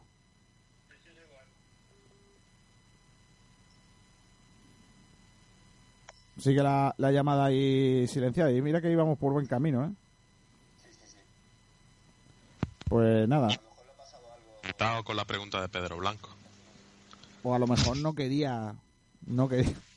No quería contestar a la pregunta de Julito. También puede ser. Bueno, pues nada, no sé qué hacer. Me hace una pregunta alguien que pone a Kellyan en vez de morir en el Hola. Ahora, ahora, que se nos había ido. Se te ha cortado. Bueno, se nos había perdido la, la llamada, de momento problemas. Eh, ahora a ver si la podemos recuperar. Sandro ya está por aquí otra vez, ¿no? Sandro. Hola. Te hemos recuperado, se nos había cortado, ¿no? Te, te había preguntado, Julio, con muy mala leche para que te meterte en un lío, el tema de cómo viste esa polémica Sí, del de- tema de- de, de- Víctor. Bueno, de la polémica, en fin. Eh, eso es una situación privada. Eh, pero lo, lo cierto es que llevamos un par de años desde que está este señor que, que la situación no hay más que problemas, ¿no? Y, y bueno, fue uno más. Eh, creo que el Málaga no estuvo acertado, pero bueno, lo que te, lo, lo que te da la impresión desde fuera es que eh, lo querían echar de alguna manera y, y fue ese el, el detonante para, para, para, para echarlo. Ya. Eh, eh, más preguntas, Julio. Sí, sí. Eh, y- siguiendo con las preguntas antes, un poco te quería, te quería preguntar que, bueno, tú eh, perteneces, después de tu última etapa con el Málaga, perteneces a la Secretaría Técnica, ¿no? Que Fernando Sanz era un sitio en, en- en el Málaga. Y en 2011, pues, decides salir cuando en el 2010 llega el Tani. Y mi pregunta es, ¿tuvo el Tani algo que ver en tu salida de la Secretaría Técnica del Málaga? Bueno, no, a ver, esto es, eh, eh, esta situación es una situación de, del- del ser profesional, en este caso eh, yo entro, subimos y entro en la dirección deportiva con, con Ricardo y con Antonio Tapia y, y la verdad que fue el primer año fue maravilloso, que quedamos octavo, noveno me parece que fue y al año siguiente Ricardo se fue y me quedé yo con, con en este caso era Muñiz el entrenador. Y bueno la pasamos mal pero bueno permanecimos en primera división que era el objetivo único. Y, y al año siguiente bueno fue cuando cuando Fernando vende el club y vienen viene el jeque y y, yo terminaba contrato. Entonces bueno Fernando me llamó un día y me dijo vete que está Yesualdo, llévale, o sea, vete a hablar con él para, para que le des la impresión del equipo que hay ahora mismo. Y, y quedé con Yesualdo y con, y con su cuerpo técnico en, en Marbella. Bueno, pues ahí estuvimos hablando muy buen rato y, y al día siguiente renové un año más y estuve codo con codo con Yesualdo hasta que eh, el mister, o sea, cesaron al mister y a partir de ahí, evi- evidentemente, cambió todo el, organigrama del, del club, trajeron a otro director deportivo, trajeron a otro entrenador, y bueno, yo entendía que, que ahí no pintaba nada. Entonces, eh, eh, el club en ese momento no me dijo nada, seguí yendo a las oficinas y demás, y cuando y además fue fue el detonante para, para, para venirme a, a vivir ya a Tenerife, a estar con mi familia y, y así fue. Bueno, ahora te voy a dejar con Nacho, que te va a hacer ahora unas preguntas más cortitas y más al pie. Vale. Eh, buenas tardes, Sandro. Eh, buenas vamos tardes. con la preguntita cortita y al pie. Es que me gustaría saber si tu nombre es Carlos Alejandro, ¿por qué te llamas o te llaman Sandro? Mi nombre es Carlos Alejandro, sí. Eh, me llaman Sandro porque, eh, bueno, mi padre, como os dije antes, tiene una empresa de, guaguas y una guía era, era mi, mi madrina y entendía que eso era un nombre muy largo para ella, así que me, me puso Sandro. Y podrías contarnos de manera O sea, cortita. eh, fi- fijaros, fijaros el, el nombre de telenovela que tengo, que mi madre no me ha llamado en la vida Carlos Alejandro, o sea que... Ni cuando te regañaba, ni cuando te regañaba. Eh, no, no, no, nada, nada, jamás. Sandro, me quedé con Sandro. Es que ah, yo me llamo Antonio Miguel y todo el mundo me dice Kiko y, y Antonio Miguel solo me decía mi madre para llamarme la atención o, o regañarme. Era la- Eh, eh, Sí, sí, sí, sí, pero yo creo que ni eso. Bueno, he sido, he sido bueno, he sido bueno, tampoco ha sido mucho de, vale, vale, vale. de regañarme. Más cosas. Tú a lo mejor has sido malo, tú a lo mejor has sido malo. Ah, igual eso, sí, sí, igual, igual sí. ¿Podrías contarnos de manera cortita lo que fue Joaquín Peiro para ti? Eh, el, el míster, la sabiduría, el saber estar, un caballero, bueno, en fin. Son muchos muchos adjetivos que se le puede poner a, a nuestro querido Peiró. Y, seguramente me dirás, ustedes han tenido vuestros más y, y vuestros menos. Pues sí, sí es cierto, pero, pero siempre del respeto, del cariño. Y él sabiendo que, que con la juventud uno siempre quiere jugar, lógico. Pero sabía torearme, ¿eh? No, si Peirot sí tenía, la verdad que hemos hablado con algunos jugadores de esa, de esa, de ese equipo, ¿no? De, que compartió contigo vestuario y todos coincidíais en una, coincidíais en una cosa, que es que eh, tenía la capacidad de, to- de- de, al final tener a, a mucha gente contenta, ¿no? Que, que a cada uno Claro. le daba lo que tenía que darle, ¿no? A nosotros, Gonzalo de los Santos nos contó que era un magnífico gestor de grupo y ya te digo, esta pregunta es muy frecuente en todos los, los jugadores de aquel equipo. ¿Y cuál de tus accesos con el Málaga? Sí, perdona. Eh, fijaros eh, lo que lo que conllevó o lo que hizo Joaquín en, en el Málaga, ¿no? Era era se- primero bueno, de segunda B a segunda A, porque él vino en segunda A, un vestuario muy bueno, muy muy muy señorial, muy de ayudar a, a a los compañeros que venían nuevos. Luego dio la casualidad también que venían compañeros que ya habían estado con otros compañeros y sobre todo la competitividad que había. Era, era algo exagerada. Entonces, desde esa competitividad era un vestuario sano. El que jugaba se le ayudaba y el que no jugaba también se le ayudaba. Es decir, de todos estábamos para una y por eso el Málaga en aquel momento, con el presupuesto que tenía, llegamos a jugar el último año UEFA. Entonces, eso dice mucho de ese vestuario. Y Joaquín era la piedra angular de, de- de ese vestuario.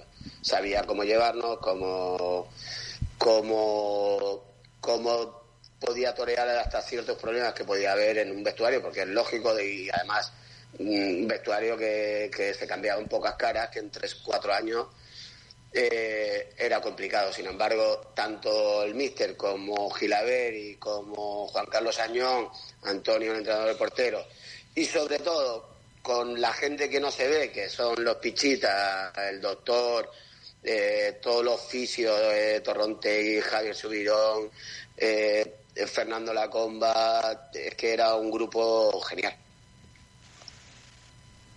¿Y cuál de tus accesos con el Málaga fue más especial? Nadie se lo cree, pero siempre lo digo. El, el- mejor, por cómo fue, fue el de segunda B a segunda. Y cómo, y cómo Málaga se llenó en apenas 10 minutos con todas las banderas y nosotros saliendo por todos lados y la gente llorando. Y para nosotros, para nosotros a nivel personal, para mí fue venía de una época baja y fue subirme la autoestima y, empezar a ser el, futbolista que, que, todo el mundo entendía que, que las cualidades mías. ¿Cómo fue que te nombraron pregonero de la Feria de Málaga en 2008? Pues no lo sé. Pues no lo sé porque para mí es un honor. Primero, fue un orgullo y una. Bueno, bueno, fue algo hermoso. No, no todos los días se hace. Se, se nombra a una persona que no soy de Málaga, pero bueno, todo el mundo entiende. Yo entiendo que me siento un malagueño más y, por supuesto un malaguista para toda la vida. Toda la vida. Eh, pues fue, un, llegué a trabajar, Fernando estaba y me dijo, enano, eh, te van a llamar del, del, del ayuntamiento porque quieren que sea el pregonero. Le digo, pero tú estás de broma o qué? No, no, sí, sí. y, así, y así fue. ¿Tú no preparaste nada? Eh, sí, sí, sí, claro, claro, claro. Lo que, lo que. O sea, el pregón lo diste tú, claro. Eh, claro, claro, claro. Y lo, pero, lo tuve que hacer yo con, con. Ah, vale, pero me refiero cuando te eligieron Tú, tú, lo preparaste después, ¿no? No antes de. Hombre, claro, no, se puede. No, no, claro, sabes, claro, Ah, vale, vale, Eso fue de un día para otro y presentar el, en el ayuntamiento mi nombramiento. Madre mía. Pero de, todas maneras, el, el, tema pregón no te llevó a ti por, por ese camino, ¿no? O sea, el tema artisteo no, no, no, no iba contigo. No. Oh. Pero fue un orgullo, la verdad que fue muy bonito, muy bonito. Bueno, Julio, la última, venga. ¿con, qué compañero guardas tu mejor relación de toda tu carrera futbolística? Oh, tengo muchos. Tengo muchos. Si pudieras quedarte con uno o con muy pocos. Bueno, eh, mi monjo que es Coque Contreras, eh, Gerardo que fuimos compañeros en la selección española eh, en las, todas las categorías inferiores y luego volvimos a coincidir tanto en el Madrid como en el, Málaga en la última época, pues eh, han sido siempre Fernando, que son todos Movilla, fuimos compañeros durante mucho tiempo en la habitación y siempre estamos todo el día juntos. Eh, y me voy a dejar muchos, me voy a dejar muchos, o sea que ya te digo, te he dado cuatro o cinco nombres, pero son muchos y muchos. Bueno, el que quiera saber más. Que nunca me llevé mal con un compañero, con lo cual considero a todos eh, parte de, mi vida y de mi familia, claro. El que quiera. Sandro, ¿el pescadito a ti te gusta con limón o sin limón? ¿Cómo lo tomas? Cuidado. No. Vamos. Vamos. vamos, vamos, otro más. ¿eh? Aquí tenemos una intifada con eso de que entendemos que el limón entorpece. No todo, ¿eh? No todo, no todo, pero bueno. Eh, de todas maneras era poco de pescadito. Sí, ¿no? Está bien, está bien. Era poco de pescadito. Ahora que, que, con los restaurantes que tenemos, que evidentemente son eh, la especialidad es el pescado, he empezado a comer mucho más pescado de lo que comía antes. Ah, mira qué bien. Está bien. Bueno, el que quiera saber más cosas de Sandro, hay un magnífico libro sobre su, su vida, su carrera, que además escribió un amigo mío y, os lo aconsejo, seguro que hay posibilidad todavía de encontrarlo por ahí y, que tiene una lectura además de fácil y, es muy divertido. Así que... La, verdad que los dos escritores se enrollaron y hicieron un muy buen libro, eh, hicieron un trabajo excepcional. Claro que sí, además... Increíble Además, conozco a mucho malaguista que lo tiene porque te tiene también de, referente y, nos encanta haberte tenido con nosotros en la radio. Gracias, Sandro. Un abrazo muy fuerte. Cuídate mucho y a ver si dentro de poco podemos verte por Málaga en cuanto podamos movernos. Claro que sí. Pues nada, un abrazo para todos, chicos. Y, nada, que, que todos juntos que saldremos de esta. Venga, un abrazo fuerte. Un abrazo fuerte. Hasta luego. Se nos está yendo el programa de las manos. Eh, mira que tenemos dicho cortita las entrevistas, pues mira, eh, lo que hay. Eh, en fin, vamos a ver si podemos hablar algo de baloncesto, porque hoy tal, pero antes Mario, luego ampliamos el baloncesto. Como mañana no tenemos programa, lo, lo, ampliamos. Antes Mario, cuéntanos que hoy se cumplen años. Hoy se cumplen años, Kiko. Hoy se cumplen 14, 14 años del, primer, del primer descenso ¿no? del Málaga Club de Fútbol con esa denominación, el decimosexto de, de su historia en general con todas las denominaciones. Y bueno, fue un partido en el, 30 de abril del año 2006. En, eh, antes dije, me equivoqué, dije que fue en el Sardinero, no, fue en la Rosaleda. El Málaga descendió aquel día en la Rosaleda.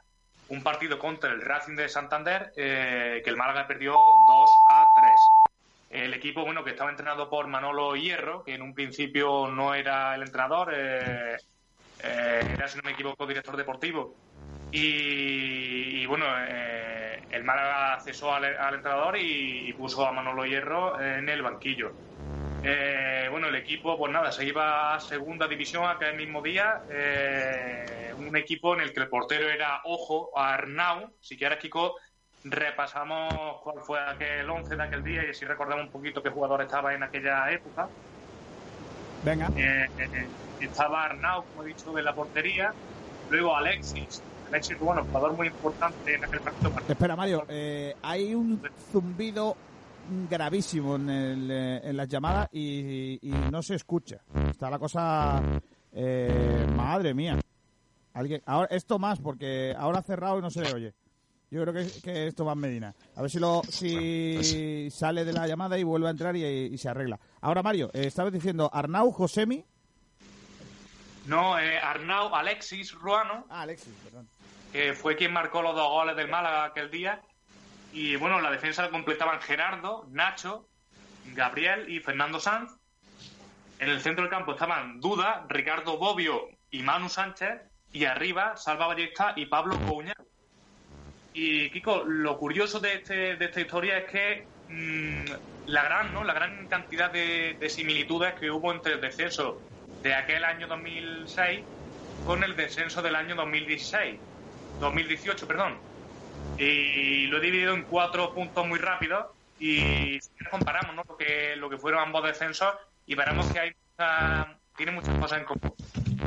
Eh, eh, no sé si me escucha bien. No, a ti te escucho bien, pero de fondo hay un zumbido lamentable. Eh, no sé si es de alguno de los nuestros o de qué, pero... Ahora creo que... Ahora, ahora vuelve otra vez. Ahora, Tomás se ha vuelto a salir y está teniendo algún problema. Sí, Mario, dale. Venga, voy rapidito con estos cuatro puntos de comparación. El primero de ellos, bueno, que como es lógico, ambas plantillas descendieron, eso es evidente, ¿no? El segundo, bueno, pues la poca implicación ¿no? del que era propietario, que en, aquel año 2006 era Serafín Roldán, más con un director general Antonio Mendoza muy discutido, y claro, en la 2018, evidentemente, pues Altán. El, tercer punto que, destaco, compartivo, plantilla muy amplia. En la temporada 2005-2006 eh, se utilizaron hasta 31 jugadores, pero es que la, en la 17-18 se utilizaron un total de 35. Unas plantillas, como digo, muy amplias y que, sin embargo, los jugadores, por mucho que se utilizaron, eh, una plantilla muy variada, no dieron resultado y ambos equipos terminaron yéndose a segunda división.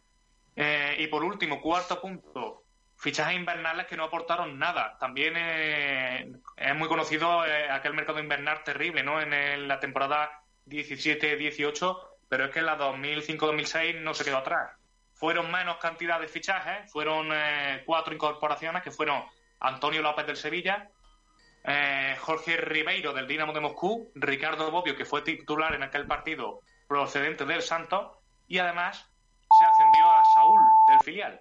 O sea que para que veáis que mm, en, los dos descensos, en los dos descensos del Málaga, del Málaga Club de Fútbol, con esa denominación ha habido muchos puntos en común y al final con un mismo desenlace que es ese, el de irse a segunda división, perder la categoría y además en una situación administrativa un poco tediosa. Sí, la verdad que el año de Manolo Hierro, madre mía, fue un año bastante complicado ¿eh? de, asimilar. ¿Y se cumple cuántos años, me dices?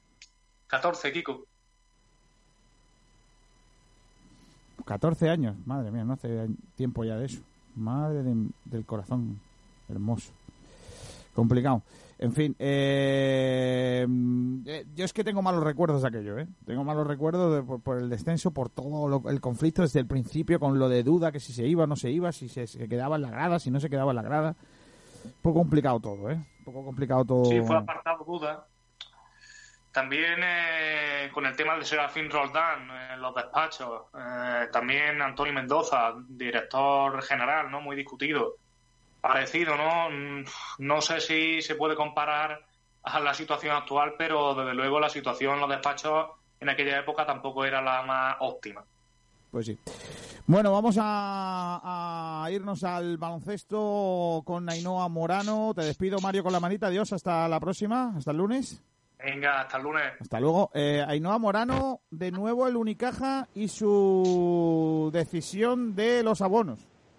Exacto, muy buenas compañeros. Ayer Unicaja se puso en contacto con su aficionado, con su abonado y les comunicó por correo electrónico que aquellos que tenían el pago fraccionado del abono debían aportar la cantidad que les faltase para pagar la totalidad del abono y que están buscando una futura compensación para, para la próxima temporada.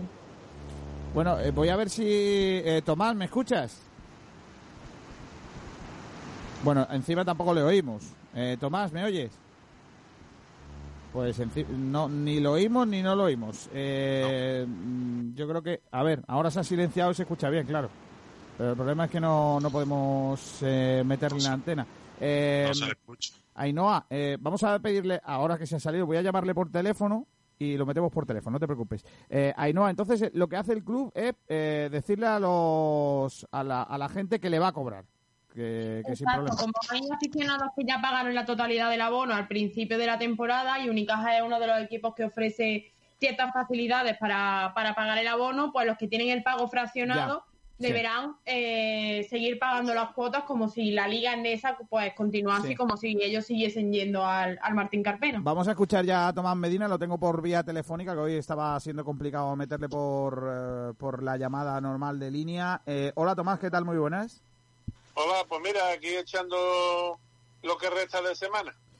Oye, eh, lo que tuvo, lo que hablábamos de hace algún tiempo, ¿no? Que el Unicaja mm, de momento no daba señales de vida sobre los abonos y lo que ha decidido al final es cobrarle a todo Dios. Por supuesto, yo ya en su día di mi orden al banco de que no me cobra más recibo y pienso seguirla manteniendo. A mí no me parece ético que sabiendo que no van a ser capaces de, de darnos ningún partido en directo en el Carpena, pues que me cobren el resto del abono. Lo que dice, lo que dice Unicaja, eh, Ainhoa Tomás, es que eh, como es el, abono no, eh, no vende parcialmente los partidos, pues lógicamente eh, no está cobra no está cobrando, o sea, no puede devolver el dinero por X partidos, porque lo que hace es pagarse entero. Esa es un poco la explicación, más o menos, a eh, Ainhoa, que da el, club eh, a la hora de decir que, que, no es como a lo mejor el abono del Málaga en que la gente dice, bueno, pues esta parte te la, te la devuelvo o no te la devuelvo, sino que el abono del único que pagarlo y lo único que dice es que lo, lo, único que hace es que lo parte para darle como dos plazos a los abonados y hacerle un favor. Exacto, el club se basa en, la, en lo que acaba de explicarnos, en que no se, el abono no va según partido, sino que es la temporada y, y se basa también, pues eso, pues un poco en la facilidad de pago que le da a sus aficionados, en que hay otros que ya lo han pagado, entonces no sería justo que determinados aficionados no terminen de pagar el abono mientras que otros ya lo han hecho. Y eso es lo que también se acoge el equipo, eh, la entidad como para solicitar un poco, ¿no? Y calmar un poco la agua de que los aficionados sigan pagando el abono sin rechistar demasiado y prometerles que van a tener una compensación el próximo año. Pero claro, yo me imagino que habrá aficionado, a lo mejor como estará Tomás, que ellos mm, a lo mejor el año que viene ya no se quieren abonar a Unicaja y no van a tener a lo mejor ningún tipo de compensación, porque esa compensación será para los que sigan abonados, supongo. Ya. Tomás es... Kiko, la compensación para el año que viene es muy clara y es decir que nos van a poner más baratos los abonos y de igual, pero es que el año que viene vamos a estar en las mismas. O sea, eh, mm, a mí yo no creo que en el Martín Carpena antes de mayo o junio del año que viene puedan ir espectadores a ver un partido. Y desde luego un llenazo de nueve o diez mil espectadores, lo dudo muchísimo que vuelvan a producirse por lo menos en un año y por lo menos te vuelvo a repetir lo mismo que te dije ayer, hasta que se encuentre la vacuna de este dichoso coronavirus. Entonces, ¿qué es lo que me van a ofrecer el año que viene? ¿Más de lo mismo? Perdona, yo ya me borro este año, pero me borro después de 39 años consecutivos y borro a mi mujer también después de 39 años consecutivos porque el club no ha demostrado ninguna sensibilidad, primero con los más veteranos y después con sus aficionados. dice que somos el 20% del presupuesto. Pues mira, yo creo que por 40 euros no van a poder, no creo que puedan dejar de coger aviones ni habitaciones en hoteles, dejar de pagarlo, ni ninguna historia. Entonces, a mí me quedan que pagar, eh, si mal no, no he hecho las cuentas, abril, mayo y junio, que son a, a 40 euros, son 140, o sea, son 3 por 4, 12, 120 euros. A mí me parece una poca vergüenza que también quieran decir que no van a poder estar en competición porque nosotros no podamos pagarle el abono. Eh, lo que no tiene vergüenza ninguna y, lo que tenían que hacer Es, está el departamento de marketing. En vez de viéndolas venir por no decir otra cosa más gorda porque estoy en antena verdad pues buscando eh, dinero para pa el Unicaja. Pero claro es más fácil eh, que tú estés que estés calladito que pagues como un pepe para después ver baloncesto por la tele no mira por la tele yo ya pago el canal plus que lo pago o sea, el Canal Plus, Movistar Plus, que ya lo pago religiosamente todos los meses y veo los partidos. Eh, no necesito a Unicaja para nada. Oye, Ainhoa, ¿qué, ¿qué dice la gente? O sea, eh, ¿el abonado en general de Unicaja está enfadado? Bueno, yo he escuchado versiones de todo tipo. He escuchado versiones como las de Tomás, que hay aficionados que no están de acuerdo y que creen que si, por ejemplo, se les rebaja el sueldo a los jugadores, pues oye, que ellos también están en una situación complicada y no se les debería cobrar el abono. Pero hay otros que sí que, siguiendo un poco lo que ha dicho Tomás, ¿no? De que todos los propósitos que tiene Unicaja el año que viene, pues cree que los aficionados deben aportar ese granito de arena, ¿no? Y ayudar al equipo económicamente terminando de pagar los abonos. O sea que no ha dejado indiferente a nadie esta decisión de Unicaja y están ahí, ahí, algunos contentos, otros disgustados, otras un poco eh, a verlas venir, a ver qué solución aporta el equipo, pero hay de todo. Eh, Carlos, ¿me puedes contar? Bueno, una cosa. Dime, dime, Alberto. Eh, por lo menos este año no te cobran los playoffs, que si este año hubiesen cobrado los playoffs habría sido ya gracioso. Hombre, o sea, playoff de ACB y playoff de Eurocopa o Eurocup. Ya, iba a decir, eh, Carlos, si tenemos por ahí oyentes que hayan respondido a nuestra, bueno, a nuestro debate, que qué pensaban. Carlos no me escucha, básicamente, por lo que veo. Eh, no sé, Ainhoa, si tú tienes la posibilidad de leernos algunos mensajes de oyentes sobre este asunto. Sí, si me da un segundito te, te, lo busco. Y bueno, yo también quiero decir que no soy tan pesimista como Tomás en el sentido de que no vaya a volver el baloncesto hasta el año que viene, mayo, junio, porque yo sí creo que para la próxima temporada, obviamente no con el aforo completo, pero yo sí creo que el baloncesto va a volver a Martín Carpena dentro de tres, cuatro meses como mucho. Kiko, si es que yo tengo la red en lista. Venga, Alberto, eh, cuéntame qué dice lo que opinan los oyentes. Bueno, pues Pedro Jiménez ha puesto, me parece absurdo que un club como haga esto. El Málaga, aun teniendo graves problemas económicos, no lo ha hecho. A lo que responde Raúl Confinado, arroba Raúl 18M, espérate a que lo haga. Manda el banco y es lo que hay. Por lo que, eh, por lo que me quedaba, eh, entre paréntesis, estoy en zona barata y el baloncesto es más barato. No se los voy a echar en cara habiendo hecho mejores fichajes este año. Por lo que Raúl como que justifica un poco que hayan cobrado debido a que en la zona de dirección deportiva, pues bueno, han cumplido. Y ha dejado varios mensajes, como por ejemplo este. A mí no me quedaba mucho por pagar, me parece injusto, sí. Pero es lo que el club ha decidido. Si me compensan el dinero perdido por algún vale o descuento en la tienda, me daré por satisfecho. Si no me... J, mm, aún más eso sí. Y también, aunque viendo que otros clubes lo están devolviendo como es debido, todavía me parece mucho más injusto y Martí, arroba Martillo Pilón 69, decisión injusta, pero espero que me compense. A mí hay una cosa, lo único que no me gusta, porque yo, al final yo creo que es una decisión del club y se podrá ser más o menos acertada, pero no me gusta, pero lo que menos me gusta es la explicación. O sea, cuando dicen nosotros ya hacemos facilidades de pago, que en otros lados no lo hacen, a mí eso no me gusta. Eso es como mm, mi niño ha suspendido, pero también han suspendido el, resto de la clase, solo han aprobado dos un examen. No, tira balones fuera. A mí no, a mí no me comparen porque, por ejemplo, puestos a decir, eh, en Vitoria han, han devuelto el dinero de los abonos de lo que quedaba.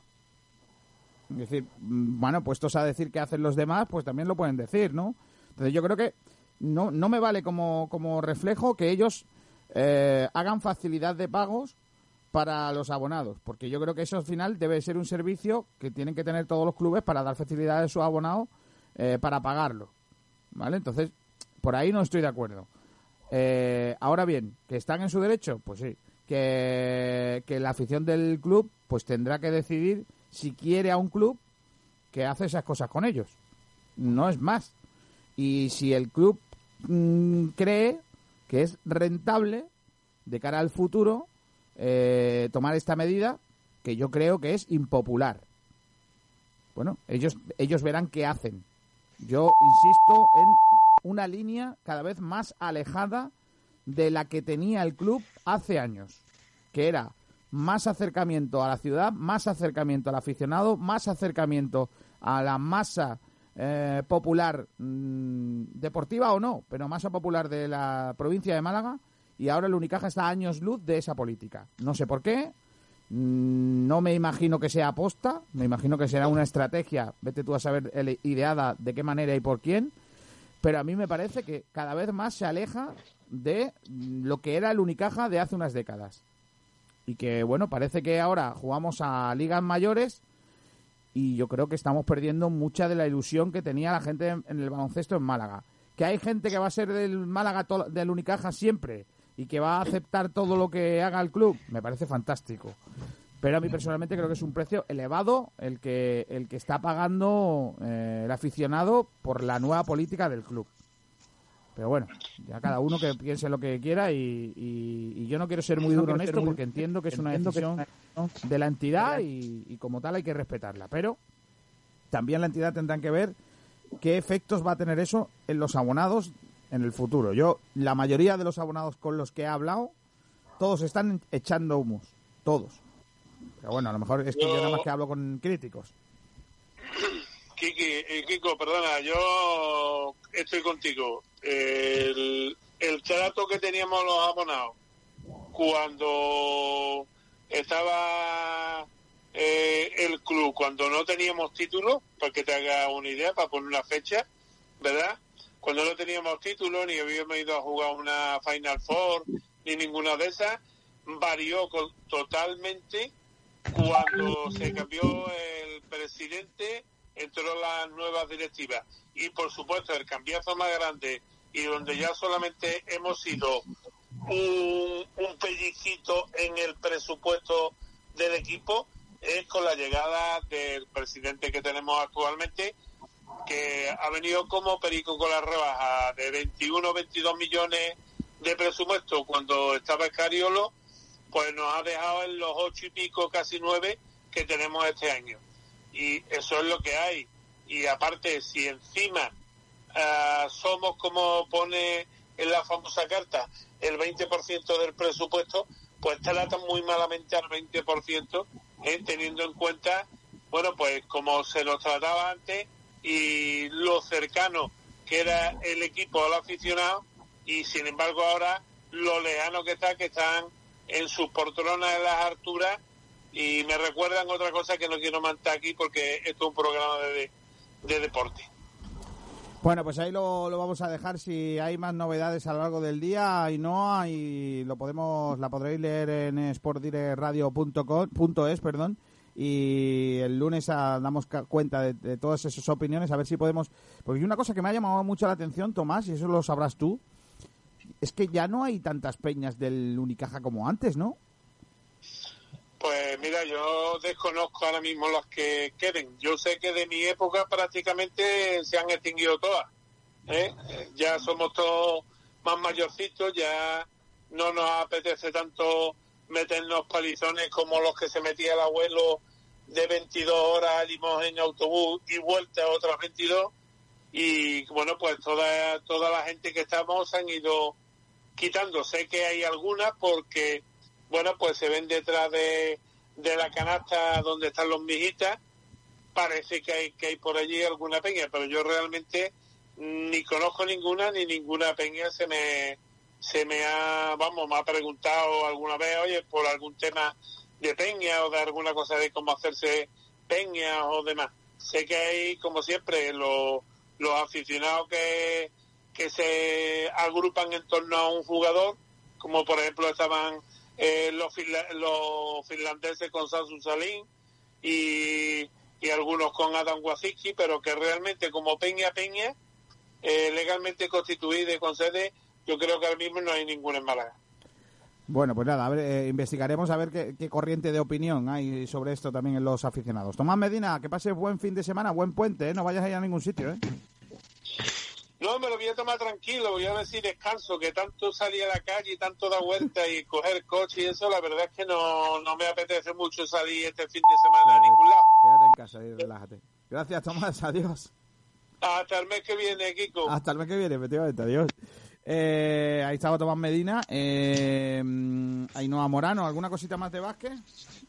Pues nada, hemos puesto también hoy en nuestra página web que el CB Marbella se ha unido a una, a una subasta solidaria y ha aportado la camiseta de Lucas Muñoz del base cordobés para recaudar fondos para la lucha contra la pandemia que, que hay en nuestro país y nada, en nuestra página web está toda la información, podrán ver aquellos que quieran participar, dónde tienen que meterse y cómo va el proceso.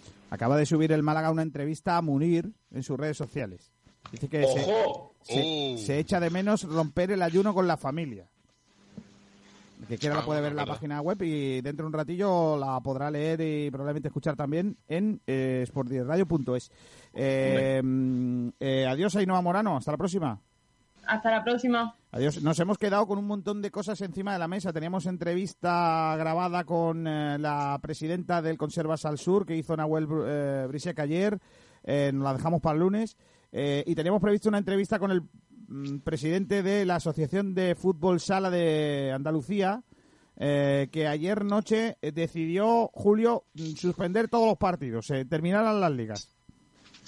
Pues sí, ayer eh, hubo una reunión de la AAFS, que es la Asociación Andaluza de Federación de Fútbol Sala, eh, perdón, Asociación Andaluza de Fútbol Sala, y bueno, se reunió con los clubes de aquí de Málaga y los clubes decidieron que, ellos no querían partir, no querían seguir eh, con la con las ligas y bueno, pues la asociación ha decidido que se queden todas las ligas desiertas sin ascenso y sin descenso. Eso también incluye municipales, que también lo teníamos decidido, pero que ya se confirma. Y todo está a la espera, a la espera de lo que decida la Federación Andaluza, que como tú indicaste al principio de, de, este programa, eh, lo más seguro es que el 90% se va Así que Recuerdo que eh, la Sociedad de Fútbol Sala es una eh, liga, o, mantiene un montón de ligas, entre ellos colegios, etcétera, eh, y que aglutina un montón de, de equipos en, en, Málaga y provincia. O sea que estamos hablando de un, de un...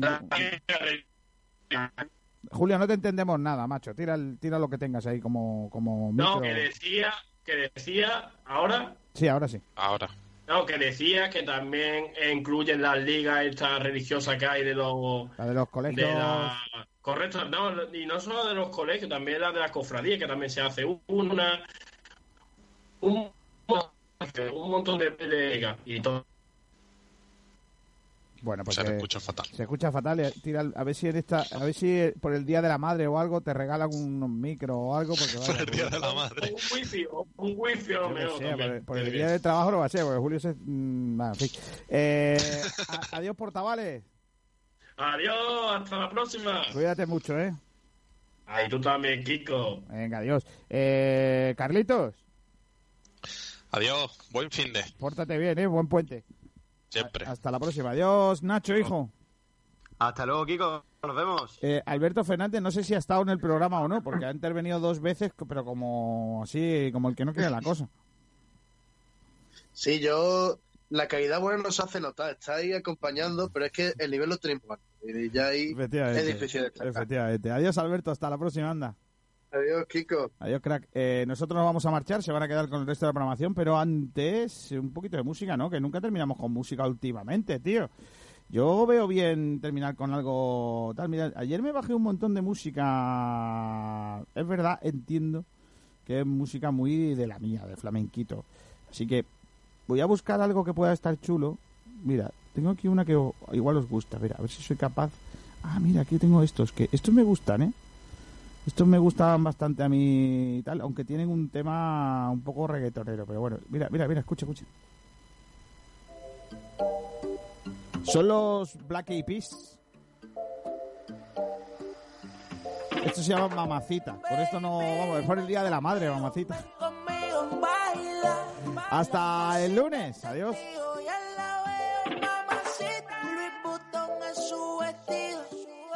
Diamante, Mamacita, mamacita, qué bonita. Mamacita.